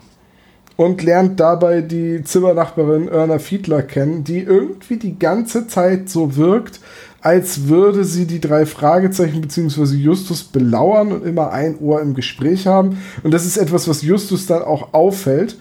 Und dann geht er um die Ecke an die nächste Telefonzelle, ruft seine Tante auf dem Zimmer an und äh, Tante Mathilda verrät ihn eigentlich zweimal während des Dialogs, Ja. weswegen diese ganze Titus-Scharade eigentlich nicht funktionieren kann. Und ich glaube, das ist Ja. auch Absicht, weil Erna Fiedler durchschaut das ja ganz offensichtlich. Also ganz ehrlich, wie doof stellt sich Mathilda an? Die ist wirklich vom Kopf gefallen, oder? An der Stelle schon, ja. An Also- der Stelle kommt sie nicht gut weg. Sonst ist sie ja meistens sehr Ja, sowas, geistesgegenwärtig. sowas, Ja, ne? wenn der Hauptcharakter sagt, okay, wiederhol jetzt nicht das, was du sagst, äh, was ich sage. Nicht wiederholen, was du gerade gesagt Echt? hast, ja, okay. okay. Hm, ich finde das so nervig. Also das ist aber so eine persönliche Sache. Ich mich nervt es einfach unfassbar, wenn sich Nebencharaktere extra dumm anstellen. Ja, gut. Das heißt, du bist Ich, kein. ich vermisse Freund auch so ein bisschen, Dem Schrottplatzgehilfen Brock. Ach. Ist naja. egal, ist egal. Olaf, erzähl. ich äh, äh, vermisse so ein bisschen die Nebenhandlungsstränge von Onkel Titus. Wie er so jetzt quasi auf sich alleine gestellt den ganzen Schrottplatz da managen soll. Und so- es gibt da so einen eine- ganzen Berg von Metall. So in der Küche steht und sagt, so, Metallkäfig, wie viel Salz kommt jetzt in den Kaffee? Oh, zufällig Ja, aus Versehen genau. drei Panzer gekauft, verdammt. Wo ist meine Impulskontrolle? Genau, Ach ja, die liegt im Krankenhaus. Auf einmal steht ein Flugzeug auf dem Schrottplatz und solche Sachen passieren dann. da. Oh, ich habe mich gehen lassen, verdammt. Mathilda kommt zurück. es ist dunkel hier und ich friere. Erwähnenswert in dieser Szene finde ich, dass äh, Miss Fiedler sich beim Angeln verletzt hat und bei allem unglaublich übertreibt, meiner Meinung nach. Und äh, dass wir hier natürlich wieder die schönen Tonsamples haben mit Professor Braun und Schwester Michaela. Das sind Es sind alle mit drin. alle, ne? ja. Alle Samples, die da existieren fürs Alle Krankenhaus. Krankenhaus-Samples kommen hier vor. Professor Braun, Schwester Michaela, Dr. Klein und Mr. Genau. Miller. Sehr, sehr gut. Schön zusammengemischt. Wenigstens konsequent das Krankenhaus. Ja, es ist richtig und es ist aber, es wirkt auch sehr geschäftig dadurch. Das finde ich ganz cool. Ja. Wahrscheinlich sind die Krankenhaustüren auch alle orange. Naja, egal. So, Aber das ist da auch Heike Dine Körting, die sämtliche Durchsagen macht. Also Mrs. Shaw ar- arbeitet offensichtlich jetzt im wissen wir das endlich. So. Äh, okay, also. Dann Schrottplatz ist das nächste. Sie fahren zurück zum Schrottplatz. Dort ist schon Titus und wartet mit einem Brief. Der kam ihm verdächtig vor, also hat er ihn aufgemacht. Der ist zwar an Justus adressiert, aber egal. Und das ist jetzt eben der Drohbrief dieses Entführers. Ja. Genau. Genau, Und damit geht Justus dann zur Polizei. ganz genau. Und überträgt es Inspektor Cotter, Mrs. Shaw anzurufen, weil die Polizei werden sie schon ernst nehmen und Justus hat Besseres zu tun. Ist richtig. Er sammelt jetzt die 36 Fälle zusammen und bringt sie der Psychologin. Das ist nämlich jetzt erst. Ach, das ist jetzt erst. Na ja, gut, okay. Ja, gut. Äh, die Psychologin bastelt daraus. Das ist ja aber auch schon. Äh, äh, äh, danach passiert ist ja, dass es Justus quasi wieder Tante Mathilda besucht. Genau. Und, und Mrs. Fiedler dann sagt, deine Tante ist beim Röntgen und ich möchte dir mal was aus meiner Gespensterkugel erzählen. Ja. Das ist, das ist jetzt wieder so ein bisschen anders als im Buch. Da sind es eigentlich Titus und Justus, die zusammen Mathilda besuchen, die woanders sitzt. Und dann unterhalten sich Justus und Mathilda. Und äh, Justus geht irgendwie zurück zu Erna Fiedler und sie spricht ihn dann an. Ähm, ist eine schöne Szene. Was allerdings meiner Meinung nach im Hörspiel nicht so gut rüberkommt, ist, dass Peter jetzt schon mehrere Tage verschwunden ist. Ja, man kann sich das ein bisschen aufaddieren, weil als sie das erste Mal bei den Shaws sitzen, ist Peter schon seit 40 Stunden weg. Ja, Ähm, ne, und da jetzt- muss man so ein bisschen drauf Ja, es wird so nur nebenbei erwähnt, also jetzt nicht. Ganz genau. explizit. Und jetzt sind noch mal, glaube ich, ein oder zwei Tage vergangen, bis wir jetzt hier sind. Ja. Also der ist jetzt schon, Auch hier wäre schön gewesen, das Gespräch zwischen Mathilda und Titus. ja, Also, dann nimmst du Salz in das Wasser und dann musst du die Kartoffeln da reintun und dann wartest du ungefähr 20 Minuten und dann sind die Kartoffeln essbar. der arme Titus, der muss jetzt halt auch vier Wochen auf seine Mathilda verzichten. Mathilda, Schatz, sag mal, ähm, hättest du ein Problem damit, wenn ich drei Weltkriegspanzer gekauft habe, kaufen würde? Gekauft haben würde. gekauft haben. Nee, das, nee, das hätte sie wahrscheinlich so formuliert, dass sie dann ganz, äh, er hätte ganz, ganz leise gesagt und danach hätte noch eine andere Frage. genau. Wahrscheinlich gestellt. hätte er einfach seine Flex mitgenommen und angemacht in dem Moment. Jeder, der kein Problem damit hat, dass der Ehegatte drei Panzer gekauft hat, sagt was? Was? Gut, sei es drum. Ähm, Gut, sie nennt ihm jetzt so ein paar äh, ja, Landschaftsmarken, Wälder, eine Hütte, Berge, ein bisschen Meer. und dadurch schaltet Justus jetzt, dass Peter irgendwo in einer Jagdhütte im Wald festgehalten werden Genau. muss. Vor allem durch die blutigen Geweihe an der Wand kommt er drauf. Ähm, es geht dann wieder zurück aufs Revier. Und im Endeffekt hat die Profilerin jetzt sechs mögliche Täter ausgemacht. Vier davon sind im Knast. Einer ist ausgewandert und einer ist schwer verletzt und gelähmt. Es ist so, wie wenn du das Sudoku löst und am Ende die letzte Zahl, da passt keine. Richtig, jetzt haben wir wieder null. so, und ähm, ab jetzt möchte Cotta auch die Öffentlichkeitsfahndung ähm, scharf stellen und es werden 10.000 Dollar Belohnung ausgesetzt. Und äh, ja, dann will Bob noch was recherchieren und dann kommt so ein, wieder so eine unrealistische Szene. Justus kann aber nicht, er hat was in, zu erledigen mit Titus in der Stadt. Ja, wahrscheinlich ist das irgendwas mit Geld, ne? Weil, Es muss auf jeden Fall was Wichtiges sein. Sein bester Freund ist entführt worden. ja. hm. Aber vier Wochen Aufenthalt im Krankenhaus kosten eine Stange Ja. Geld. in Ja, Amerika. gut. Wahrscheinlich müssen die Wahrscheinlich ist jetzt der Schrottplatz dann- auch verliehen und gehört jetzt irgendwie, ist Die Zentrale ist gepfändet. So. Schrottplatz ist- Titus Jonas, owned by Norris oder so. Ja, äh, vor allem ähm, auf der Zentrale ist schon die zweite Hypothek. Der Kühlschrank ist Berlin. Dann geht Bob zurück in die Zentrale, um eben seinen Recherchen nachzugehen und trifft da auf Kelly. Beziehungsweise, ähm, ja doch, er trifft auf Kelly und sie gehen dann zusammen den Brief nochmal durch. Und das Team-Up finde ich sehr, sehr Finde ich auch ziemlich cool. zwischen, zwischen den beiden, weil so die ersetzen jetzt im Prinzip so Peters äh, fixe Ideen und Justus Kombinationsgabe und ergänzen sich beide ziemlich gut. Kelly im Allgemeinen ist auch eh der Überflieger so in dieser Folge. Sie zieht ja auf bessere und äh, sinnvollere Schlüsse, als Justus das Ist- tut. Zum Beispiel mit den Zigaretten auf dem Parkplatz und jetzt eben auch an dieser Stelle mit Bob zusammen. Das ist schon eine hohe Ja, Kunst. ist absolut richtig. Und ähm, sie kommen dann auch einfach drauf, dass Justus sich geirrt haben muss bei diesen 36 Fällen und schauen sich jetzt eben die Fälle an mit einem Freispruch beziehungsweise einem Freispruch zweiter Klasse, wie es so schön heißt. Wo, wo es aber Untersuchungshaft gab. Ganz genau. Ja.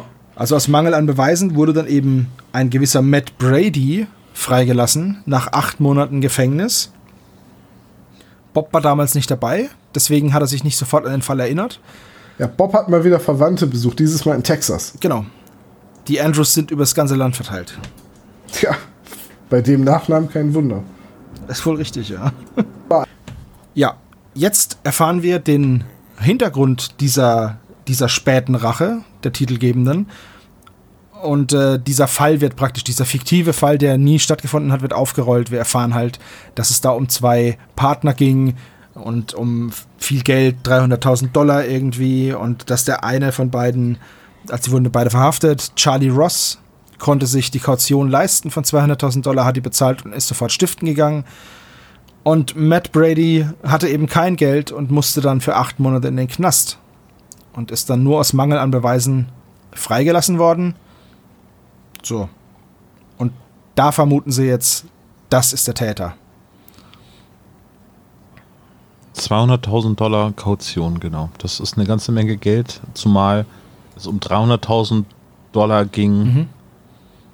Naja, die Kaution wird ja, glaube ich, äh, am Einkommen bemessen. Ach so, am Und, Einkommen, äh, ja, okay. Hat er es denn not, äh, äh, nötig gehabt, den 300.000 Dollar zu zahlen? Na, okay. Ja, ja. Ja, naja, das ist ja immer so, ne? Also wer viel Geld hat, will noch mehr Geld. Aber wäre es ein spannender Fall gewesen, der jetzt unbedingt noch hätte nacherzählt werden müssen, hattest du vorhin Naja, erwähnt? also ich sag mal so, man weiß es jetzt halt nicht, was das jetzt war. Das klingt jetzt nach einem trockenen Wirtschaftsfall, aber das muss es ja nicht sein.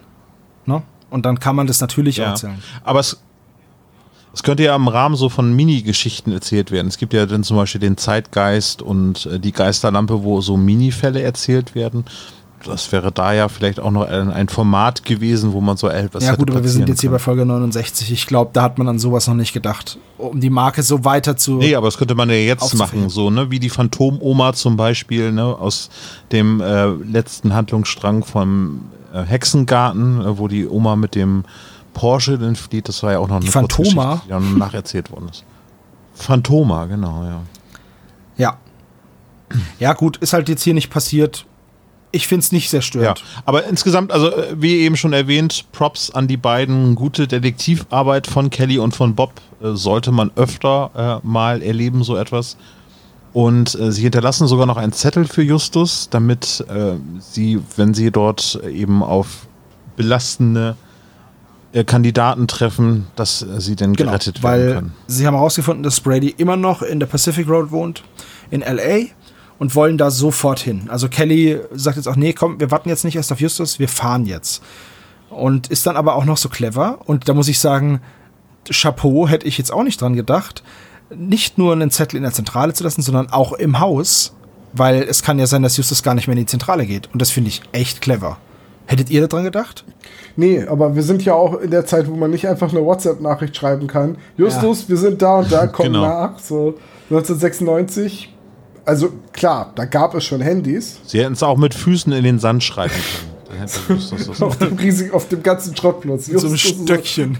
So, so ein Pfeil. Justus, wir sind in diese Richtung. Wir sind da lang. Und dann kommt der Wind, da kommt der Immer Wind da lang, und verweht es und der Pfeil zeigt in die andere Richtung. Ah, schlecht, ne? Den Wind möchte ich sehen. Das Es ist so ein ja Cartoon-Wind. Ein Tornado sein, der genau auf dieser Stelle Also entsteht. nach dem Gesetz der oder nach der Chaos-Theorie müsste doch nicht irgendwann alles mal so wieder hinfallen, wie es war? Ja. Früher oder später wird es irgendwann mal einen Wirbelsturm geben, der über einen Schrottplatz weht und danach genau eine Boeing 747 zusammengesetzt hat. Theoretisch schon, oder? Ist es Aber nicht nur auch, theoretisch. ist es nicht auch dieses Infinite Monkey Theorem? Ja, wenn du genug Affen mit Schreibmaschinen in einen Raum sperrst, werden sie früher oder später eine Drei-Fragezeichen-Folge geschrieben haben. Und das ist Folge 108. Gut, Ja, also wir befinden uns jetzt als nächstes in der Pacific Road. ja. Bob und Kelly sind dahin gefahren und jetzt haben sie auch einen Plan, wie sie in das Haus reinkommen. Beziehungsweise überprüfen können, ob Peter in dem Haus ist.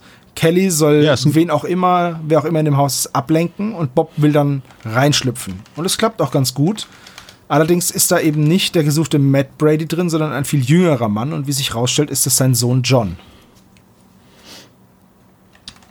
Richtig. Und das ist eine sehr, sehr schöne falsche Fährte, die dort äh, gelegt wird, weil es wird ja später im Gespräch ähm, zwischen Justus und äh, Erna Fiedler gesagt, dass äh, äh, der Matt Brady ja zwei Söhne hat. Einmal John Brady und einmal den deutlich dümmeren Jeremiah Brady Genau.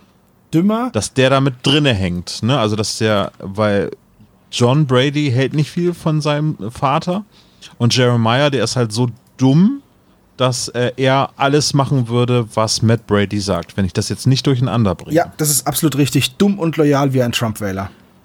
Genau, und, äh, und durch, und das ist äh, leider irgendwie, ah, das ist, ist es ein Klischee, durch die Tatsache, dass John Brady lispelt, habe ich ihn automatisch in meinem Kopf dümmer gemacht.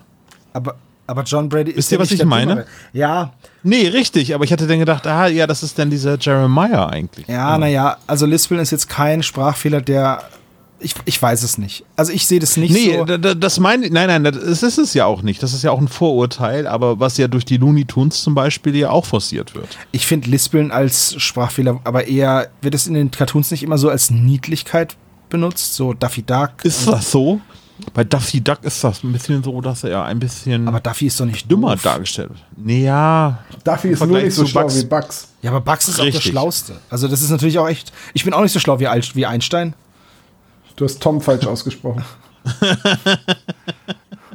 Alter Schwede. Ah, okay. Du bist inselbegabt, okay? Du bist inselbegabt, mein Freund. Aber es ist eine sehr schöne Insel. Es ist eine schöne Insel und du kannst sie gerne behalten. Also ihr könnt nicht nachvollziehen, was ich meine. Äh, Und, Doch, äh, ich habe den aber nicht, ähm, ich habe den aber nicht automatisch als doof abgestempelt, aber ich habe den als so unbedarft, unbedacht. Ich weiß schon, Abgeschrieben. ich weiß schon, wo du, Das wo ist du dieses Niedlichkeitstheorem, genau. ich weiß, wo du ihn hinstecken willst. Und zwar in so ein bisschen so eine Redneck-Hillbilly-Ecke, ne? Ja. Ja, ich weiß, was du meinst. Es ist halt auch einfach vielleicht tatsächlich auch davon geprägt, dass eben bei den Simpsons, wie heißt der? Clem? Dass der, dass der Hillbilly halt auch lispelt, ne? Klitis. Cletus, genau. Oh, das stimmt, hast du recht. Ja, das passiert Wenn mir. ich Ja. schon mal hier oben bin, könnte ich auch mal meine Ma anrufen. Hey Ma, geh von dem Dach runter. Ja. Ja. Äh, aber Auftritt John Brady und ja, das zwiegespaltene Verhältnis zu seinem Vater wird auch schon da im kleinen Detail auch schon ersichtlich. Wie findet Klitis, ihr eigentlich. Klitis, pass mit deinen Fingern auf. Meine Eltern schauen zu. Hey, Bendin, reg dich ab, sind doch meine Eltern. Ja, richtig. wie, findet, Entschuldigung. wie findet ihr eigentlich die Aktion von Bob, sich in dem Schurkensessel zu verstecken? Schurken. Naja, er geht ja rein, findet kein Versteck und setzt sich dann einfach auf den hohen Bürostuhl, also mit der hohen Lehne, und dreht sich mit der Lehne praktisch zur Tür, dass er praktisch in dem Sessel versteckt ist. Um dann diesen Haha-Moment zu haben, es fehlt nur noch die Katze. Ich wollte gerade sagen, wenn da eine weiße Katze, irgendwie eine ähm, Perserkatze in seinem Arm gewesen wäre, wäre das sehr, sehr cool gewesen. Ich habe sie erwartet, Mr. Bond. Richtig. Also ich fand die Aktion ganz cool. Ein sehr pfiffiges Versteck, meiner Meinung nach. Und ist auch ein cooler Auftritt, aber typisch Bob halt, ne? Ja, es ist ein sehr, In der Tat. Ein, ein sehr mutiger Schritt, ne? ein sogenannter Bold Move. Richtig. Ein sogenannter Bob-Move.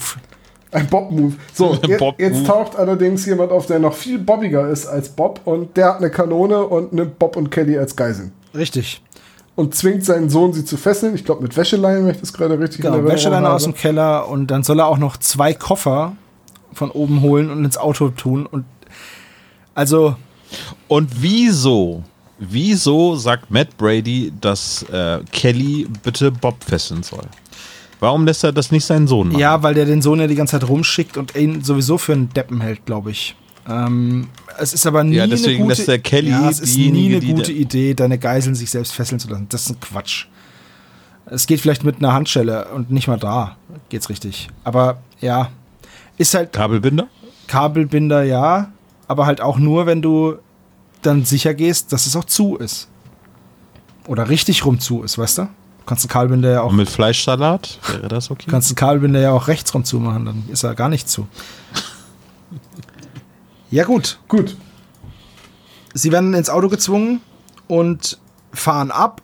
Wir kriegen noch einen kurzen Schwenk auf die Zentrale, in der Justus sich gegen die Stirn kloppt und ja, eine Erleuchtung zu haben scheint und den Zettel eben auch findet von Bob und Kelly. Er ruft dann nochmal Erna Fiedler an und die teilt ihm dann mit, hier pass mal auf, ich glaube, das ist mein Schwager und der hat zwei Söhne einer ist dumm wie Brot und sehr loyal. Vermutlich wird der der Helfer sein. So, dann gibt sie ihm noch die Adresse, wo, die, wo dieser, dieser Dödelsohn wohnt, der Jeremiah.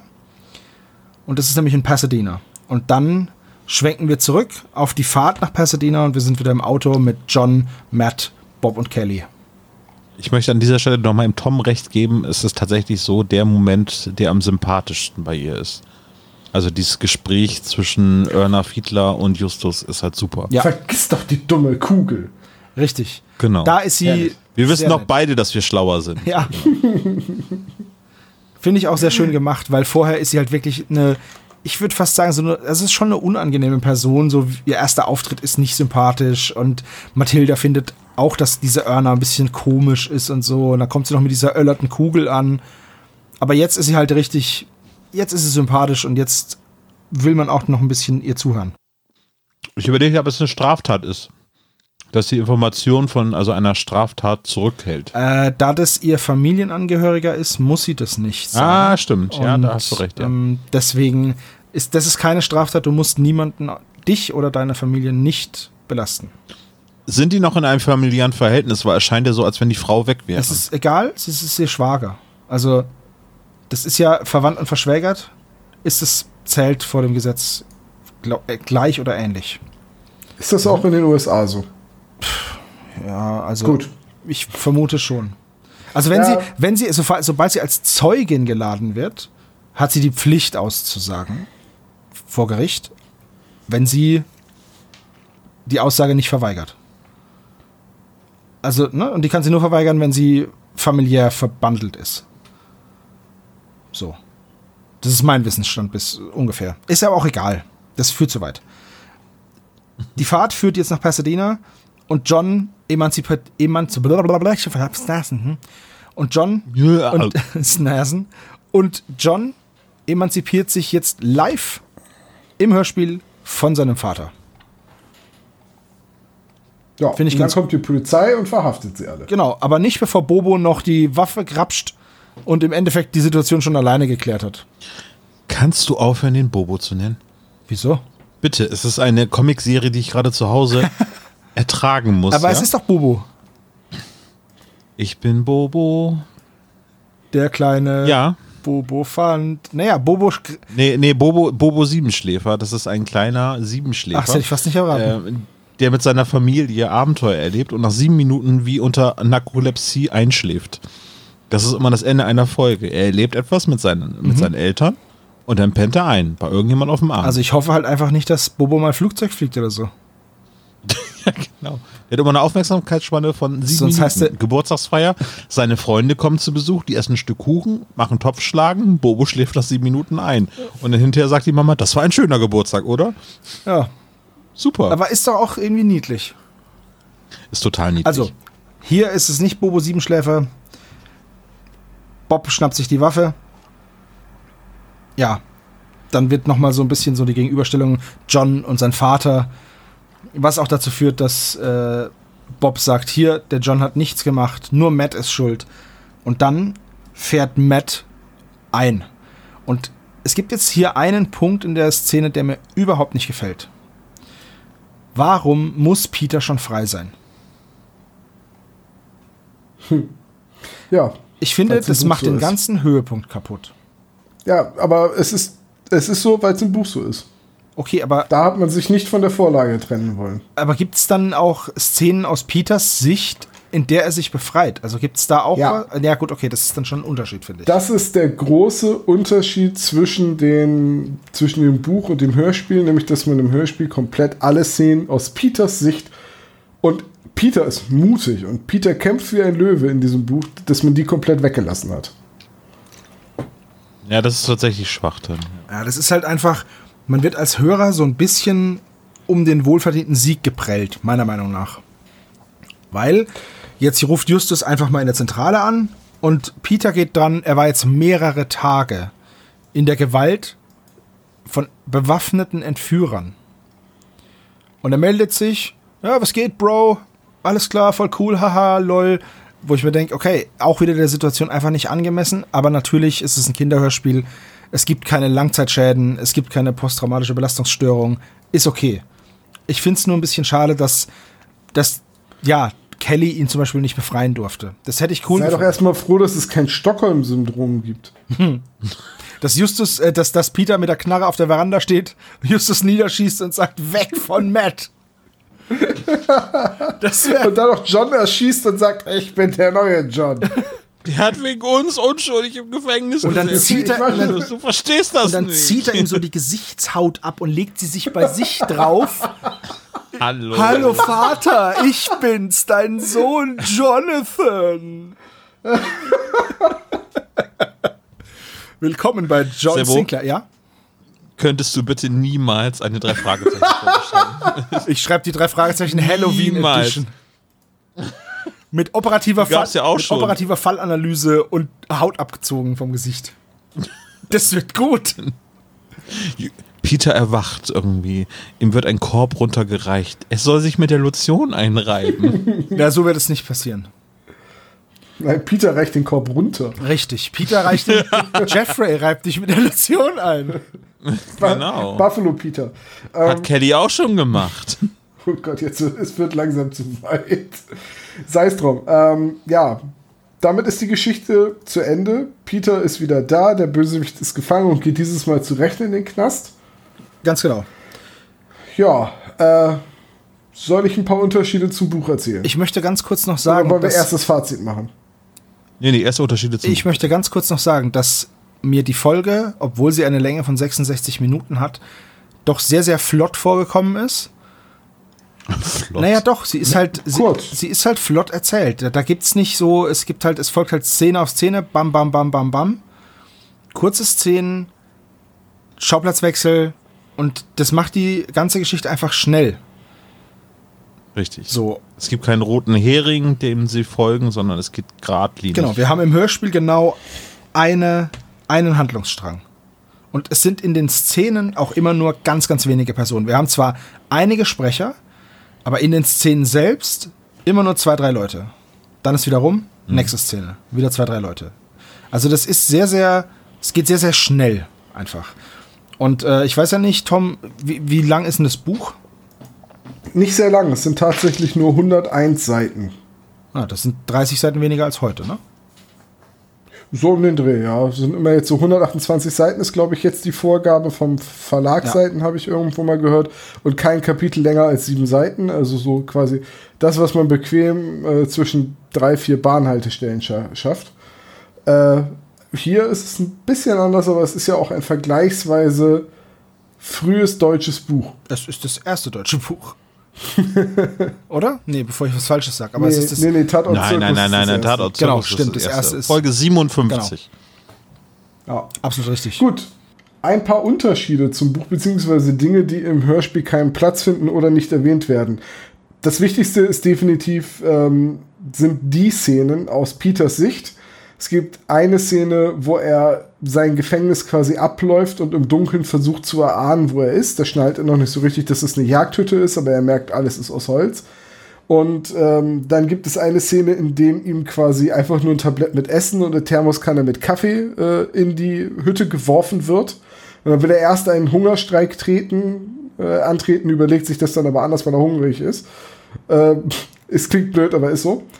Und dann als nächstes gibt es eine Szene, wo Peter dann auf die Idee kommt, mit den paar Dingen, die er hat, unter anderem mit dem Tablett, das er zerbricht, äh, so zu tun, als würde er auf der Pritsche liegen und sich selbst aber unter der Pritsche versteckt. Und als dann sein Entführer reinkommt, packt er von unter dem Bett beide Beine, reißt den von den Füßen, tritt ihm die Waffe aus der Hand, ringt noch mit dem äh, Entführer, der dann wegläuft und Peter bei aufgeschlossener Tür zurücklässt. Also der springt dann ins Auto. Dann gibt es auch eine kurze Szene, wo Peter Angst hat, überfahren zu werden. Dann macht derjenige vom Auto das Licht aus, damit Peter sich das Kennzeichen nicht merken kann und haut ab. Und kommt auch nicht wieder. Peter ist dann alleine mit einer Schusswaffe in der Hütte und trifft dann einen riesigen schwarzen Hund, vor dem er, ang von dem er Angst hat. Äh, dann setzt ein Gewitter ein und dann nächste Szene, der Hund hatte auch Angst vor dem Gewitter und hat die Nähe zu Peter in der Hütte gesucht und die beiden freunden sich an. Und dann erfährt man irgendwann, dass Peter den recht langen, ich weiß jetzt nicht mehr ob tagelang, aber auf jeden Fall den recht langen Marsch von der Waldhütte runter zur Küste und zurück nach Rocky Beach angetreten hat. Mit dem zusammen Hund. mit dem Hund. Alter. Mit dem Hund. Und dieser, wie Justus ihn identifiziert, irische Wolfshund hat, trägt den Namen Shadow. Ach, schade, ich hatte, ich hatte gehofft, dass ihr The Shadow. Ach so. Shadow. The Ich wollte es gerade sagen, aber es ist einfach zu warm. The Shadow? The Shadow, ähm, da- dass er diesen Hund mitnimmt und der lebt jetzt fortan bei Justus auf dem Schrottplatz, weil die Chance nicht genug Platz für so einen Alter Schwede, Hund das haben. ist ja so ein. Das ist. Kennt ihr diesen Spruch? Throw me to the wolves and I will return leading the pack? Alter. ja, es, es ist eigentlich ist das so ein so, so wirklich so ein Wohlfühlende. Nicht nur, dass Peter zurück ist und es ihm gut geht, nein, er hat sogar noch einen Hund aus der ganzen Sache Ja, und eine. Knarre. Also für mich ist Peters Bart jetzt einfach erstmal 20 Zentimeter gewachsen. er ist breitschultrig geworden und es ist ihm so ein Flanellhemd gewachsen einfach. Nein, er kommt mit so einem Volleyball unterm Arm wieder. So, das heißt, in, in zukünftigen Folgen sagt Peter zu Bob nur noch, Boy, come here. Genau. Come here, boy. genau so. ja, Aber was ist das mit den schwarzen Tieren bei den drei Fragezeichen? Naja, Wir haben ja einen ähm, Blackie, eine schwarze Katze und noch einen schwarzen Hund. Ja gut, da können sie die schwarzen Bremer Stadtmusikanten ja bald machen. Äh, so, was, was gibt's noch an, an Kleinigkeiten zum Buch? Mr. Shaw raucht und holt sich sehr lässig immer Zigaretten aus seinem Etui, bevor er sie sich ansteckt. Echte Eastwoods, oder? Ja, echte Eastwoods. Äh, Cotter hat in seinem Büro ein Poster oder ein Bild von Humphrey Bogart hängen. An der Stelle, wo Mrs. Ferguson Sigmund Freund hängen hat. Das wird aber häufiger erwähnt, dass dieses Bogart-Poster bei ihm Aber hier ist es mir jetzt halt auch nochmal aufgefallen. Ne? Wird im Buch denn auch erwähnt, dass sie Inspektor Cotter ein halbes Jahr nicht gesehen haben und dass er seitdem ergraut ist auf dem Kopf? Exakt die gleiche Formulierung. Finde ich ganz So cool. wie auch Mrs. Ferguson von vornherein sagt, das hat verschiedene Gründe und die jetzt alle zu nennen führt zu weit. Ich dachte, das wäre eine Abkürzung fürs Hörspiel. Nein, im Buch werden die Gründe, warum sie die einzelnen Verdächtigen ausschließt, nicht näher beleuchtet. Äh, übrigens ist Mrs. Ferguson schwarz und trägt eine Afro-Frisur. Kommt im Hörspiel null rüber. Wird auch im Hörspiel auch nicht gesagt und da man die Leute nicht sieht, woher soll man es wissen? Aber schade, ich habe es mir natürlich weiß vorgestellt. Das ist halt irgendwie. Das ist passiert bei mir auch ganz automatisch, dass ich mir da überhaupt gar keine Gedanken drüber gemacht habe, dass das ja auch sein kann. Ähm, Naja, das ist aber halt auch einfach die Denke hier. In Deutschland wird das wahrscheinlich nicht so häufig passieren. Das ist Ja, aber. Nee, ach, ist auch egal. Letztendlich, ich dachte nur, es wäre mal schön, das zu erwähnen, weil ich immer sage, es kommen so wenig schwarze Charaktere in den drei Fragezeichen-Folgen vor. Ne, Folge Doppelgänger, guck mal, Justus, ein Schwarzer. Äh, In L.A. Ja, ja. Aber gut, ne, sei es Aber finde ich cool, dass, Äh, die, dass die Profilerin eine Schwarze ist. Das, das finde ich cool. So, ähm, Kelly hat in dieser Folge die unangenehme Eigenschaft, ihre Fingerknöchel, also ihre Finger immer zu verschränken und alle Knöchel knacken zu lassen, wenn sie so sagt, so, so nach dem Motto, packen wir es an. Also sie ist so ein bisschen der BA im A-Team. Das wäre aber für die Hörspielumsetzung grandios gewesen, wenn du jedes Mal so, so Ich kann mal gucken, ob was knackt. So, äh, ich, ich muss es ja nicht erwähnen, Ju- Justus ist natürlich im Buch deutlich skeptischer von vornherein wegen der Glaskugel und glaubt das natürlich nicht. Ähm, und ansonsten ändert sich, wie gesagt, gar nicht so viel. Es wird noch erwähnt, dass das Labor mit dem Telefon, dem Telefax und dem elektronischen Archiv in der Zentrale hauptsächlich Bobs Reich ist, was wahrscheinlich daher rührt, dass in der Anfangszeit Bob immer die Fotos gemacht und entwickelt hat. Manchmal Justus, meistens Bob. Ähm, aber wie gesagt, große ja, Änderungen. erst Recherchen und Archiv. Archiv. Ja. Große Änderungen zum Buch, wie gesagt, gibt es nicht, außer dass man eben alle Peter-Szenen weggelassen hat und ähm, es wird auch nicht erwähnt, dass Peter halt auf seiner Reise zurück in die Zivilisation zwei Kilo abgenommen hat. Okay, ich hätte mal eine Frage noch dazu. Was ist denn der Plan von Matt Brady? Auge um Auge, Zahn um Zahn. Er will Was Peter er acht Monate gefangen halten und dann muss wegen Auge um Auge, Zahn um Zahn Peter eine bestimmte Zeit warten und dann Matt Brady entführen. Für acht Monate. Ah, Und es geht dann immer so hin und her. Das finde ich aber eine schöne, Ja. eine schöne Tradition. Ah, okay, das ist ein Die haben halt dann leider immer nur vier Monate, um irgendwie sich das Geld reinzuarbeiten für die kostspieligen Entführungen, aber ansonsten finde ich das eine schöne Tradition. Vor allem muss Es Peter so erstmal zwei hier. Söhne in der Zwischenzeit kriegen. Es ist so warm hier. Ich hatte erst gedacht, Tom meint es ernst. Also ich will ja nicht sagen, dass es hier warm ist, aber gerade eben ist hier so ein Hobbit reingekommen und hat einen Ring Hat hier, zwei, hat hier einen Ring hey, Ohr hey, das ist meiner, Ja, ja. den habe ich ja noch nie gehört, Olaf. Den hat Oder sich höchstpersönlich auf Twitter abgeschrieben. So. Sei es drum. Ähm, ich sag das heute sehr oft. Es Ja, sehr ist mir warm, auch schon, wahrscheinlich ein, ist mir auch schon aufgefallen, aber ich wollte dich nicht darauf hinweisen, das merkst du schon im Schnitt. Ist egal. Lasst uns. Ich habe schon bei, beim, äh, bei der alten Folge gemerkt, dass ich tatsächlich sehr häufig benutzt habe. ja, genau. Ja. Äh, lasst uns zum Fazit kommen. Ja. Ich glaube, wir sind uns mal wieder einig. Und ich Nein. Okay, gut, dann fange ich einfach mal an und dann darf Olaf mir widersprechen.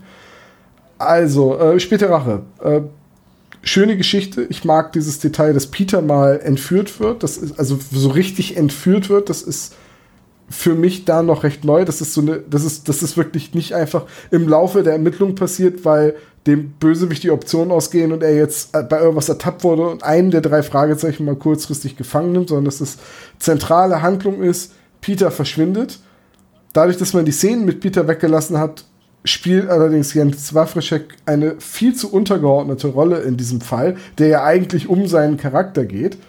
Äh, das wäre so, als würde man im leeren Grab sagen, ja, die Szenen mit Justus lassen wir weg, weil die spielen nicht in Rocky Beach. Gut, hat man damals so entschieden. Es, es ist die Ermittlungsarbeit, die Bob, Peter und Kelly machen, äh, Bob, Justus und Kelly machen, ist total super. Ähm, es ist eine recht glaubwürdige Geschichte. Es, es ist eine schöne Rahmenhandlung und sie ist, wie äh, Sebastian gesagt hat, die ist total flott erzählt. Die höre ich mir auch total gerne an. Also die würde ich auch jetzt gleich nach dieser Besprechung einfach mal wieder anschmeißen. Ja, das sehe ich ganz genauso. Ich kann mich da Tom nur anschließen. Mir gefällt die Folge auch. Mir gefällt das Erzähltempo. Mir gefällt auch die Geradlinigkeit. Ich hätte mir natürlich gerne Survival Peters Sicht auch angehört. Aber natürlich, okay, verstehe ich, dass das rausgeschnitten wird. Schade ist es trotzdem. Man hätte späte Rache 2.0 machen können aus Peters Sicht. Das hätte ich auch ganz cool gefunden. So ein bisschen mehr wie stirb langsam, dass er dann irgendwann einen Zettel rüberschiebt. Now I got a big bad dog. Ho, ho, ho. ja. Ich, tatsächlich finde ich die Idee von dieser Geschichte von den Daheimgebliebenen von äh, das leere Grab sehr, sehr lustig. Also die ganze Zeit immer nur Tante Mathilda völlig aufgelöst. Irgendwie, Justus, warum ist er denn gegangen? Und irgendwann klingelt das Telefon, ah, alles in Ordnung. Und dann am Ende fahren sie nur zum Flughafen und nehmen Justus wieder in Empfang.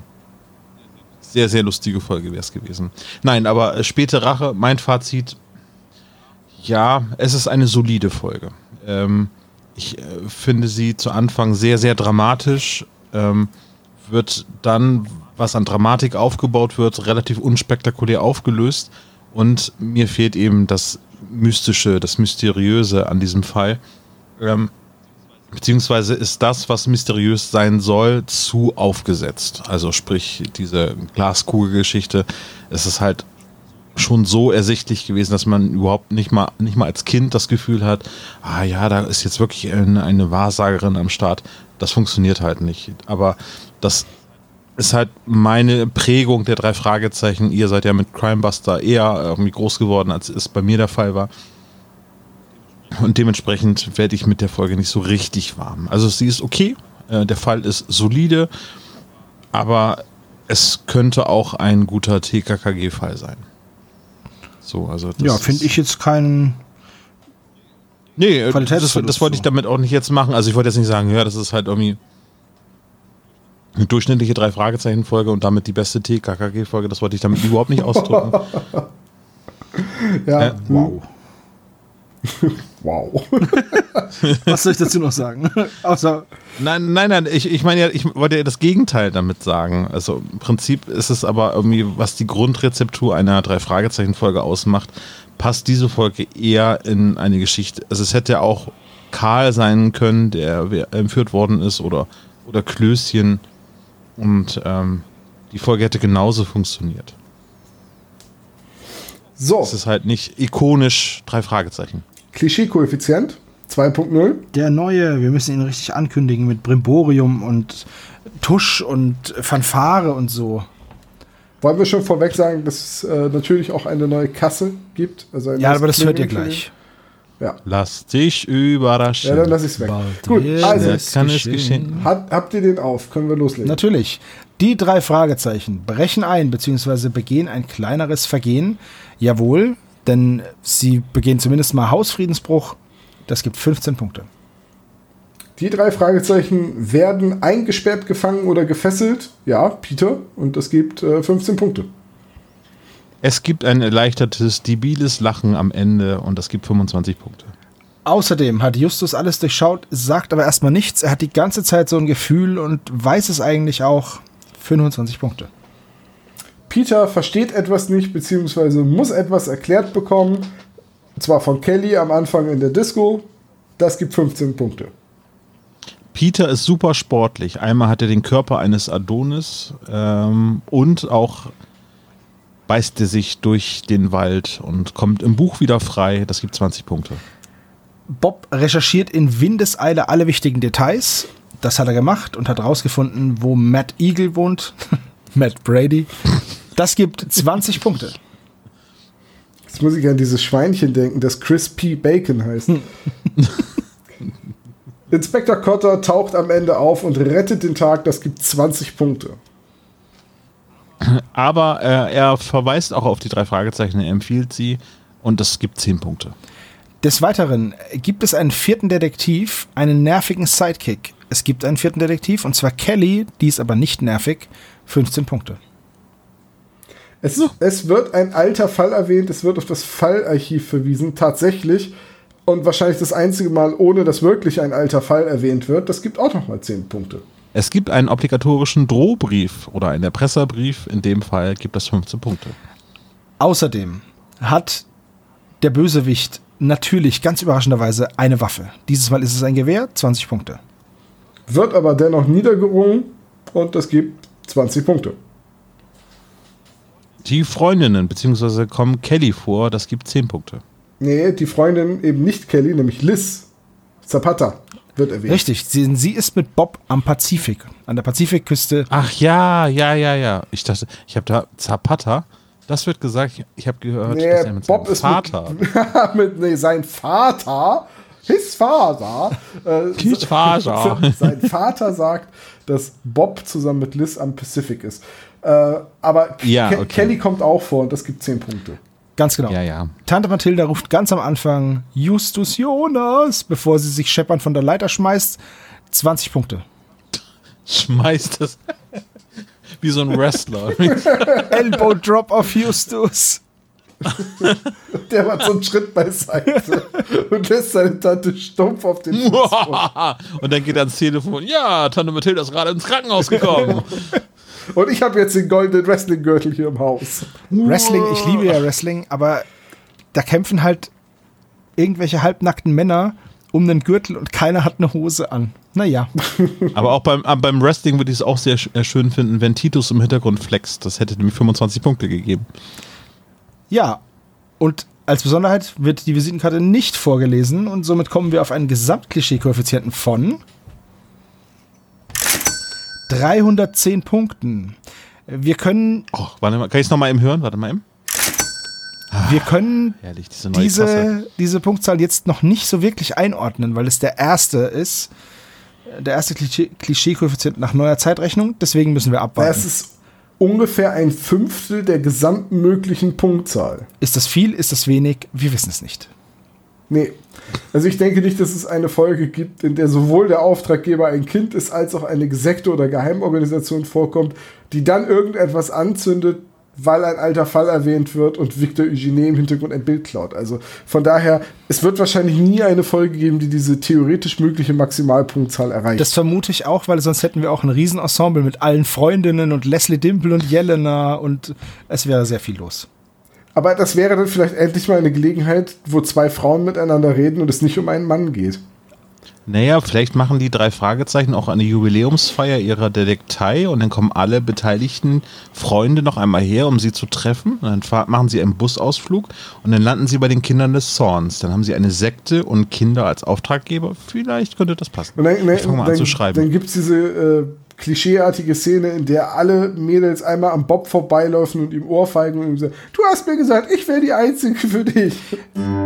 Kennen Sie das? Sie sitzen mit Ihren Freunden zusammen und plötzlich entgleist das Gespräch. Wir empfehlen Snyders Bullshit-Filter.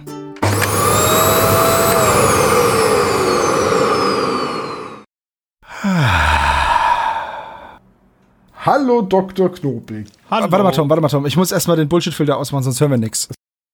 Hallo So. Leute, ich habe ein Quiz für euch vorbereitet, aber wir haben keine Zeit. Mein Teleskop steht draußen und ich möchte noch Sterne beobachten heute Nacht, um Horoskope zu schreiben. Welches Sternzeichen haben Sie denn? Alle. Achso, ich dachte Hornochse. Frage Nummer Aber der. Aszendent ist Aal. Frage Nummer eins.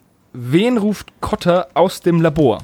Oha, wir haben drei richtige Antworten. Ehrlich, ah, wir wurden so getriggert. Ich habe gesagt, das fragt ihr bestimmt. Liebe Ich auch. Bill, ich finde schön, dass der äh, Tom geschrieben hat. Vielleicht auch Phil. Aber es ist Bill. Ich war mir nicht sicher, ob Bill oder Ted, aber naja, gut. Trailer Frage Nummer zwei. Mit welchem Tier vergleicht denn Mrs. Fiddler ihren Fang, der ihr das Bein bricht, weil es ein Fahrrad ist? Ja, Ja. Hm. Oh. Mhm. Ob es eine YouTube-Matz über Angelunfälle gibt? Garantiert. Kommen dann in die Shownotes. Jetzt, ich erwarte jetzt so einen gestohlenen, gestohlenes Quiz äh, Preismoment. Ah, es war gar kein, ne? es war, es war gar kein Tier. Es- Es, war es ein war ein Amboss. Stein. Oder? Boss. Habt ihr was geschrieben? Wieder drei richtige Antworten. Es ist ein Pottwal. Aber dann ist es dann doch nur ein Fahrrad. Naja, Sachen gibt Das sind ja eh nicht schwer, Bordfall und Fahrrad. Ist so ein, so ein Chopper. Um wie viel Uhr will Justus eigentlich die Polizei rufen, um Peter als vermisst zu melden? Hier kommen die richtigen Antworten wie aus der Pistole geschossen. Ich bin, Warte, warte. Olaf schätzt jetzt wieder und ist trotzdem richtig. wow, wieder drei richtige Antworten. Ich bin verblüfft. Es ist 14 Uhr. Der Tom hat das vorhin erwähnt, deswegen dachte Nein, ich. Sebo hat das vorhin erwähnt. Oder so. Ja, Sebo ist immer so lückenlos. Einer von den anderen beiden Typen Antworten. Okay, ich habe noch drei Fragen, um euch ein bisschen reinzureiten. Ähm, in welchen Fällen war denn Peter besonders aktiv? Jetzt war das, warte mal, warte mal, warte mal, warte mal. Ich hab, da, war, da war ein System dahinter. Ja, es sind Buchstaben und Zahlen. Das ist du vollkommen richtig. Oh ja, warte. Ja, aber da war, warte mal, da war. Ich, genau so habe ich mir mich gemerkt. Ja, das habe ich mir nicht gemerkt. Das ist wieder, das ist so ein unwesentliches Detail. Hätten es genauso gut sagen können, in Fall 08, in Fall 15, in Fall 47, 11 und Banane. Kölnisch Wasser. Banane. Also, die Fälle sind äh, B5, F7 und G8. Ja, wenigstens habe ich noch Das B und ich- F gewusst. Ja, ich habe mir das, das gemerkt mit Sebastian unserem und Radiosender Olaf und richtig. diesem- Ach, komm G8 schon. gibt's Was mich, ich würde gerne wissen, was für ein System dahinter steckt. Sind es Ja. irgendwie eingeteilt nach Straftat und dann runter? So A sind alle Morde, B sind alle Betrüger? ne? Weil dann gäbe es Keine Ahnung. echt viele Fälle. Ich, nein, ich hatte für mich ein System. Das, das meinte ich. Ja, aber Just hat bestimmt auch ein System. Ja, Ja, B ist. Betrug, F ist, ähm, sag ich nicht. Falschgeld? Und G ist Gewalttaten. ja bestimmt. Nee, ist aber eigentlich Schachfeld, das haben wir vorhin schon ermittelt. Frage 5. Wie oft fällt denn jemand durchschnittlich in Rocky Beach von der Leiter? Oh, der wird getippt und getippt und alles.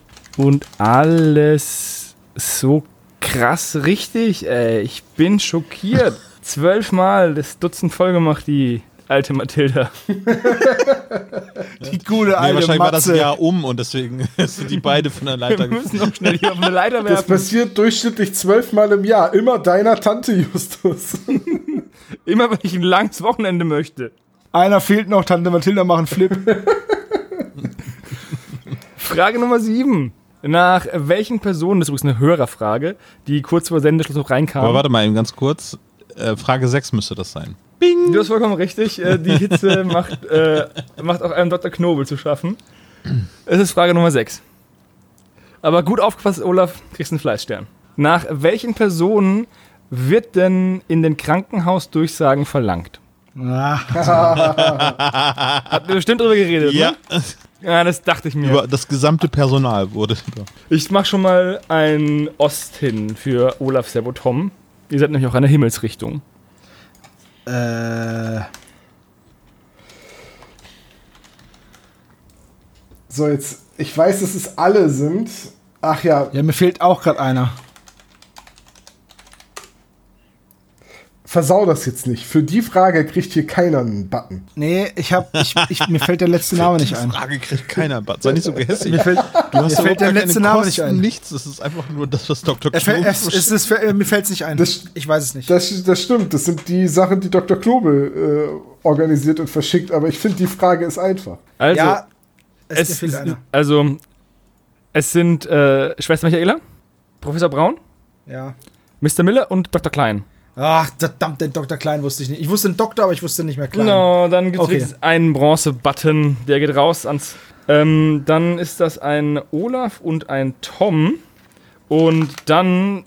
Und ein Dankeschön Olaf- für Sebo vom, vom Spezi, der auch immer diese Frage gestellt hat. Gern Und- geschehen, aber ich wusste es wirklich nicht mehr. Verdammt. Und Olaf hat damit alles richtig. Ja, Und Sebo und Tom haben äh, jeweils fünf. fünf, richtig. das war, Ja. Wir waren gut heute, wir waren echt gut. ja, Ja, ihr wart gut. überraschend gut. Das ähm, missfällt mir. Ich muss das Quiz wieder sch schwieriger machen. Dafür, dass ich Vielleicht die eben fast. rückwärts äh, stellen. Das, Ich wollte nur sagen, ich habe mir sogar, ich habe sogar ausgerechnet in Anführungszeichen, wann sie in Pasadena angekommen sind, in dieser, äh, in der Pacific Road angekommen sind. Nicht, dass es dann heißt, wann sind sie in der Pacific Road angekommen, weil die nämlich 90 Minuten nach 1930 da waren. Boom. So, und damit würde ich sagen, in, in Fachkreisen auch 21 Uhr genannt, ne? Herr Dr. Knobel, ich glaube, ich habe da.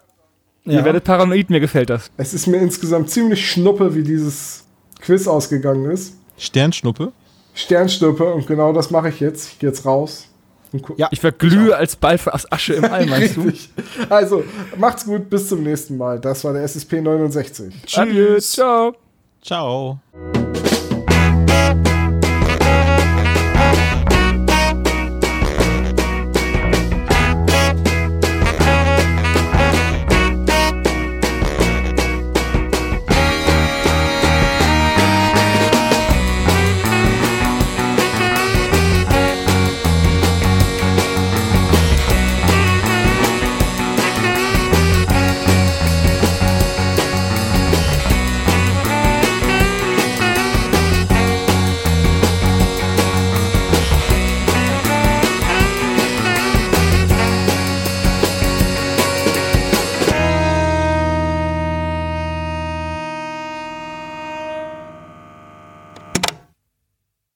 Das war der spezial gelagerte Sonderpodcast. Ihr könnt die Jungs unterstützen über patreon.com slash spezialgelagert oder über paypal.me slash spezialgelagert. Der SSP bedankt sich recht herzlich bei Dr. Orgel für das tolle Intro und der Station Voice Heinz Kreinbaum. Der SSP ist ein Hobbyprojekt und steht in keinem Zusammenhang mit Kosmos oder Europa. Ihr findet den SSP auf Facebook, Twitter und Instagram jeweils unter Spezial gelagert sowie auf YouTube. Außerdem könnt ihr die Jungs auf dem SSP Discord-Server antreffen. Alle Links findet ihr natürlich auf der Webseite spezialgelagert.de. Bis zum nächsten Mal.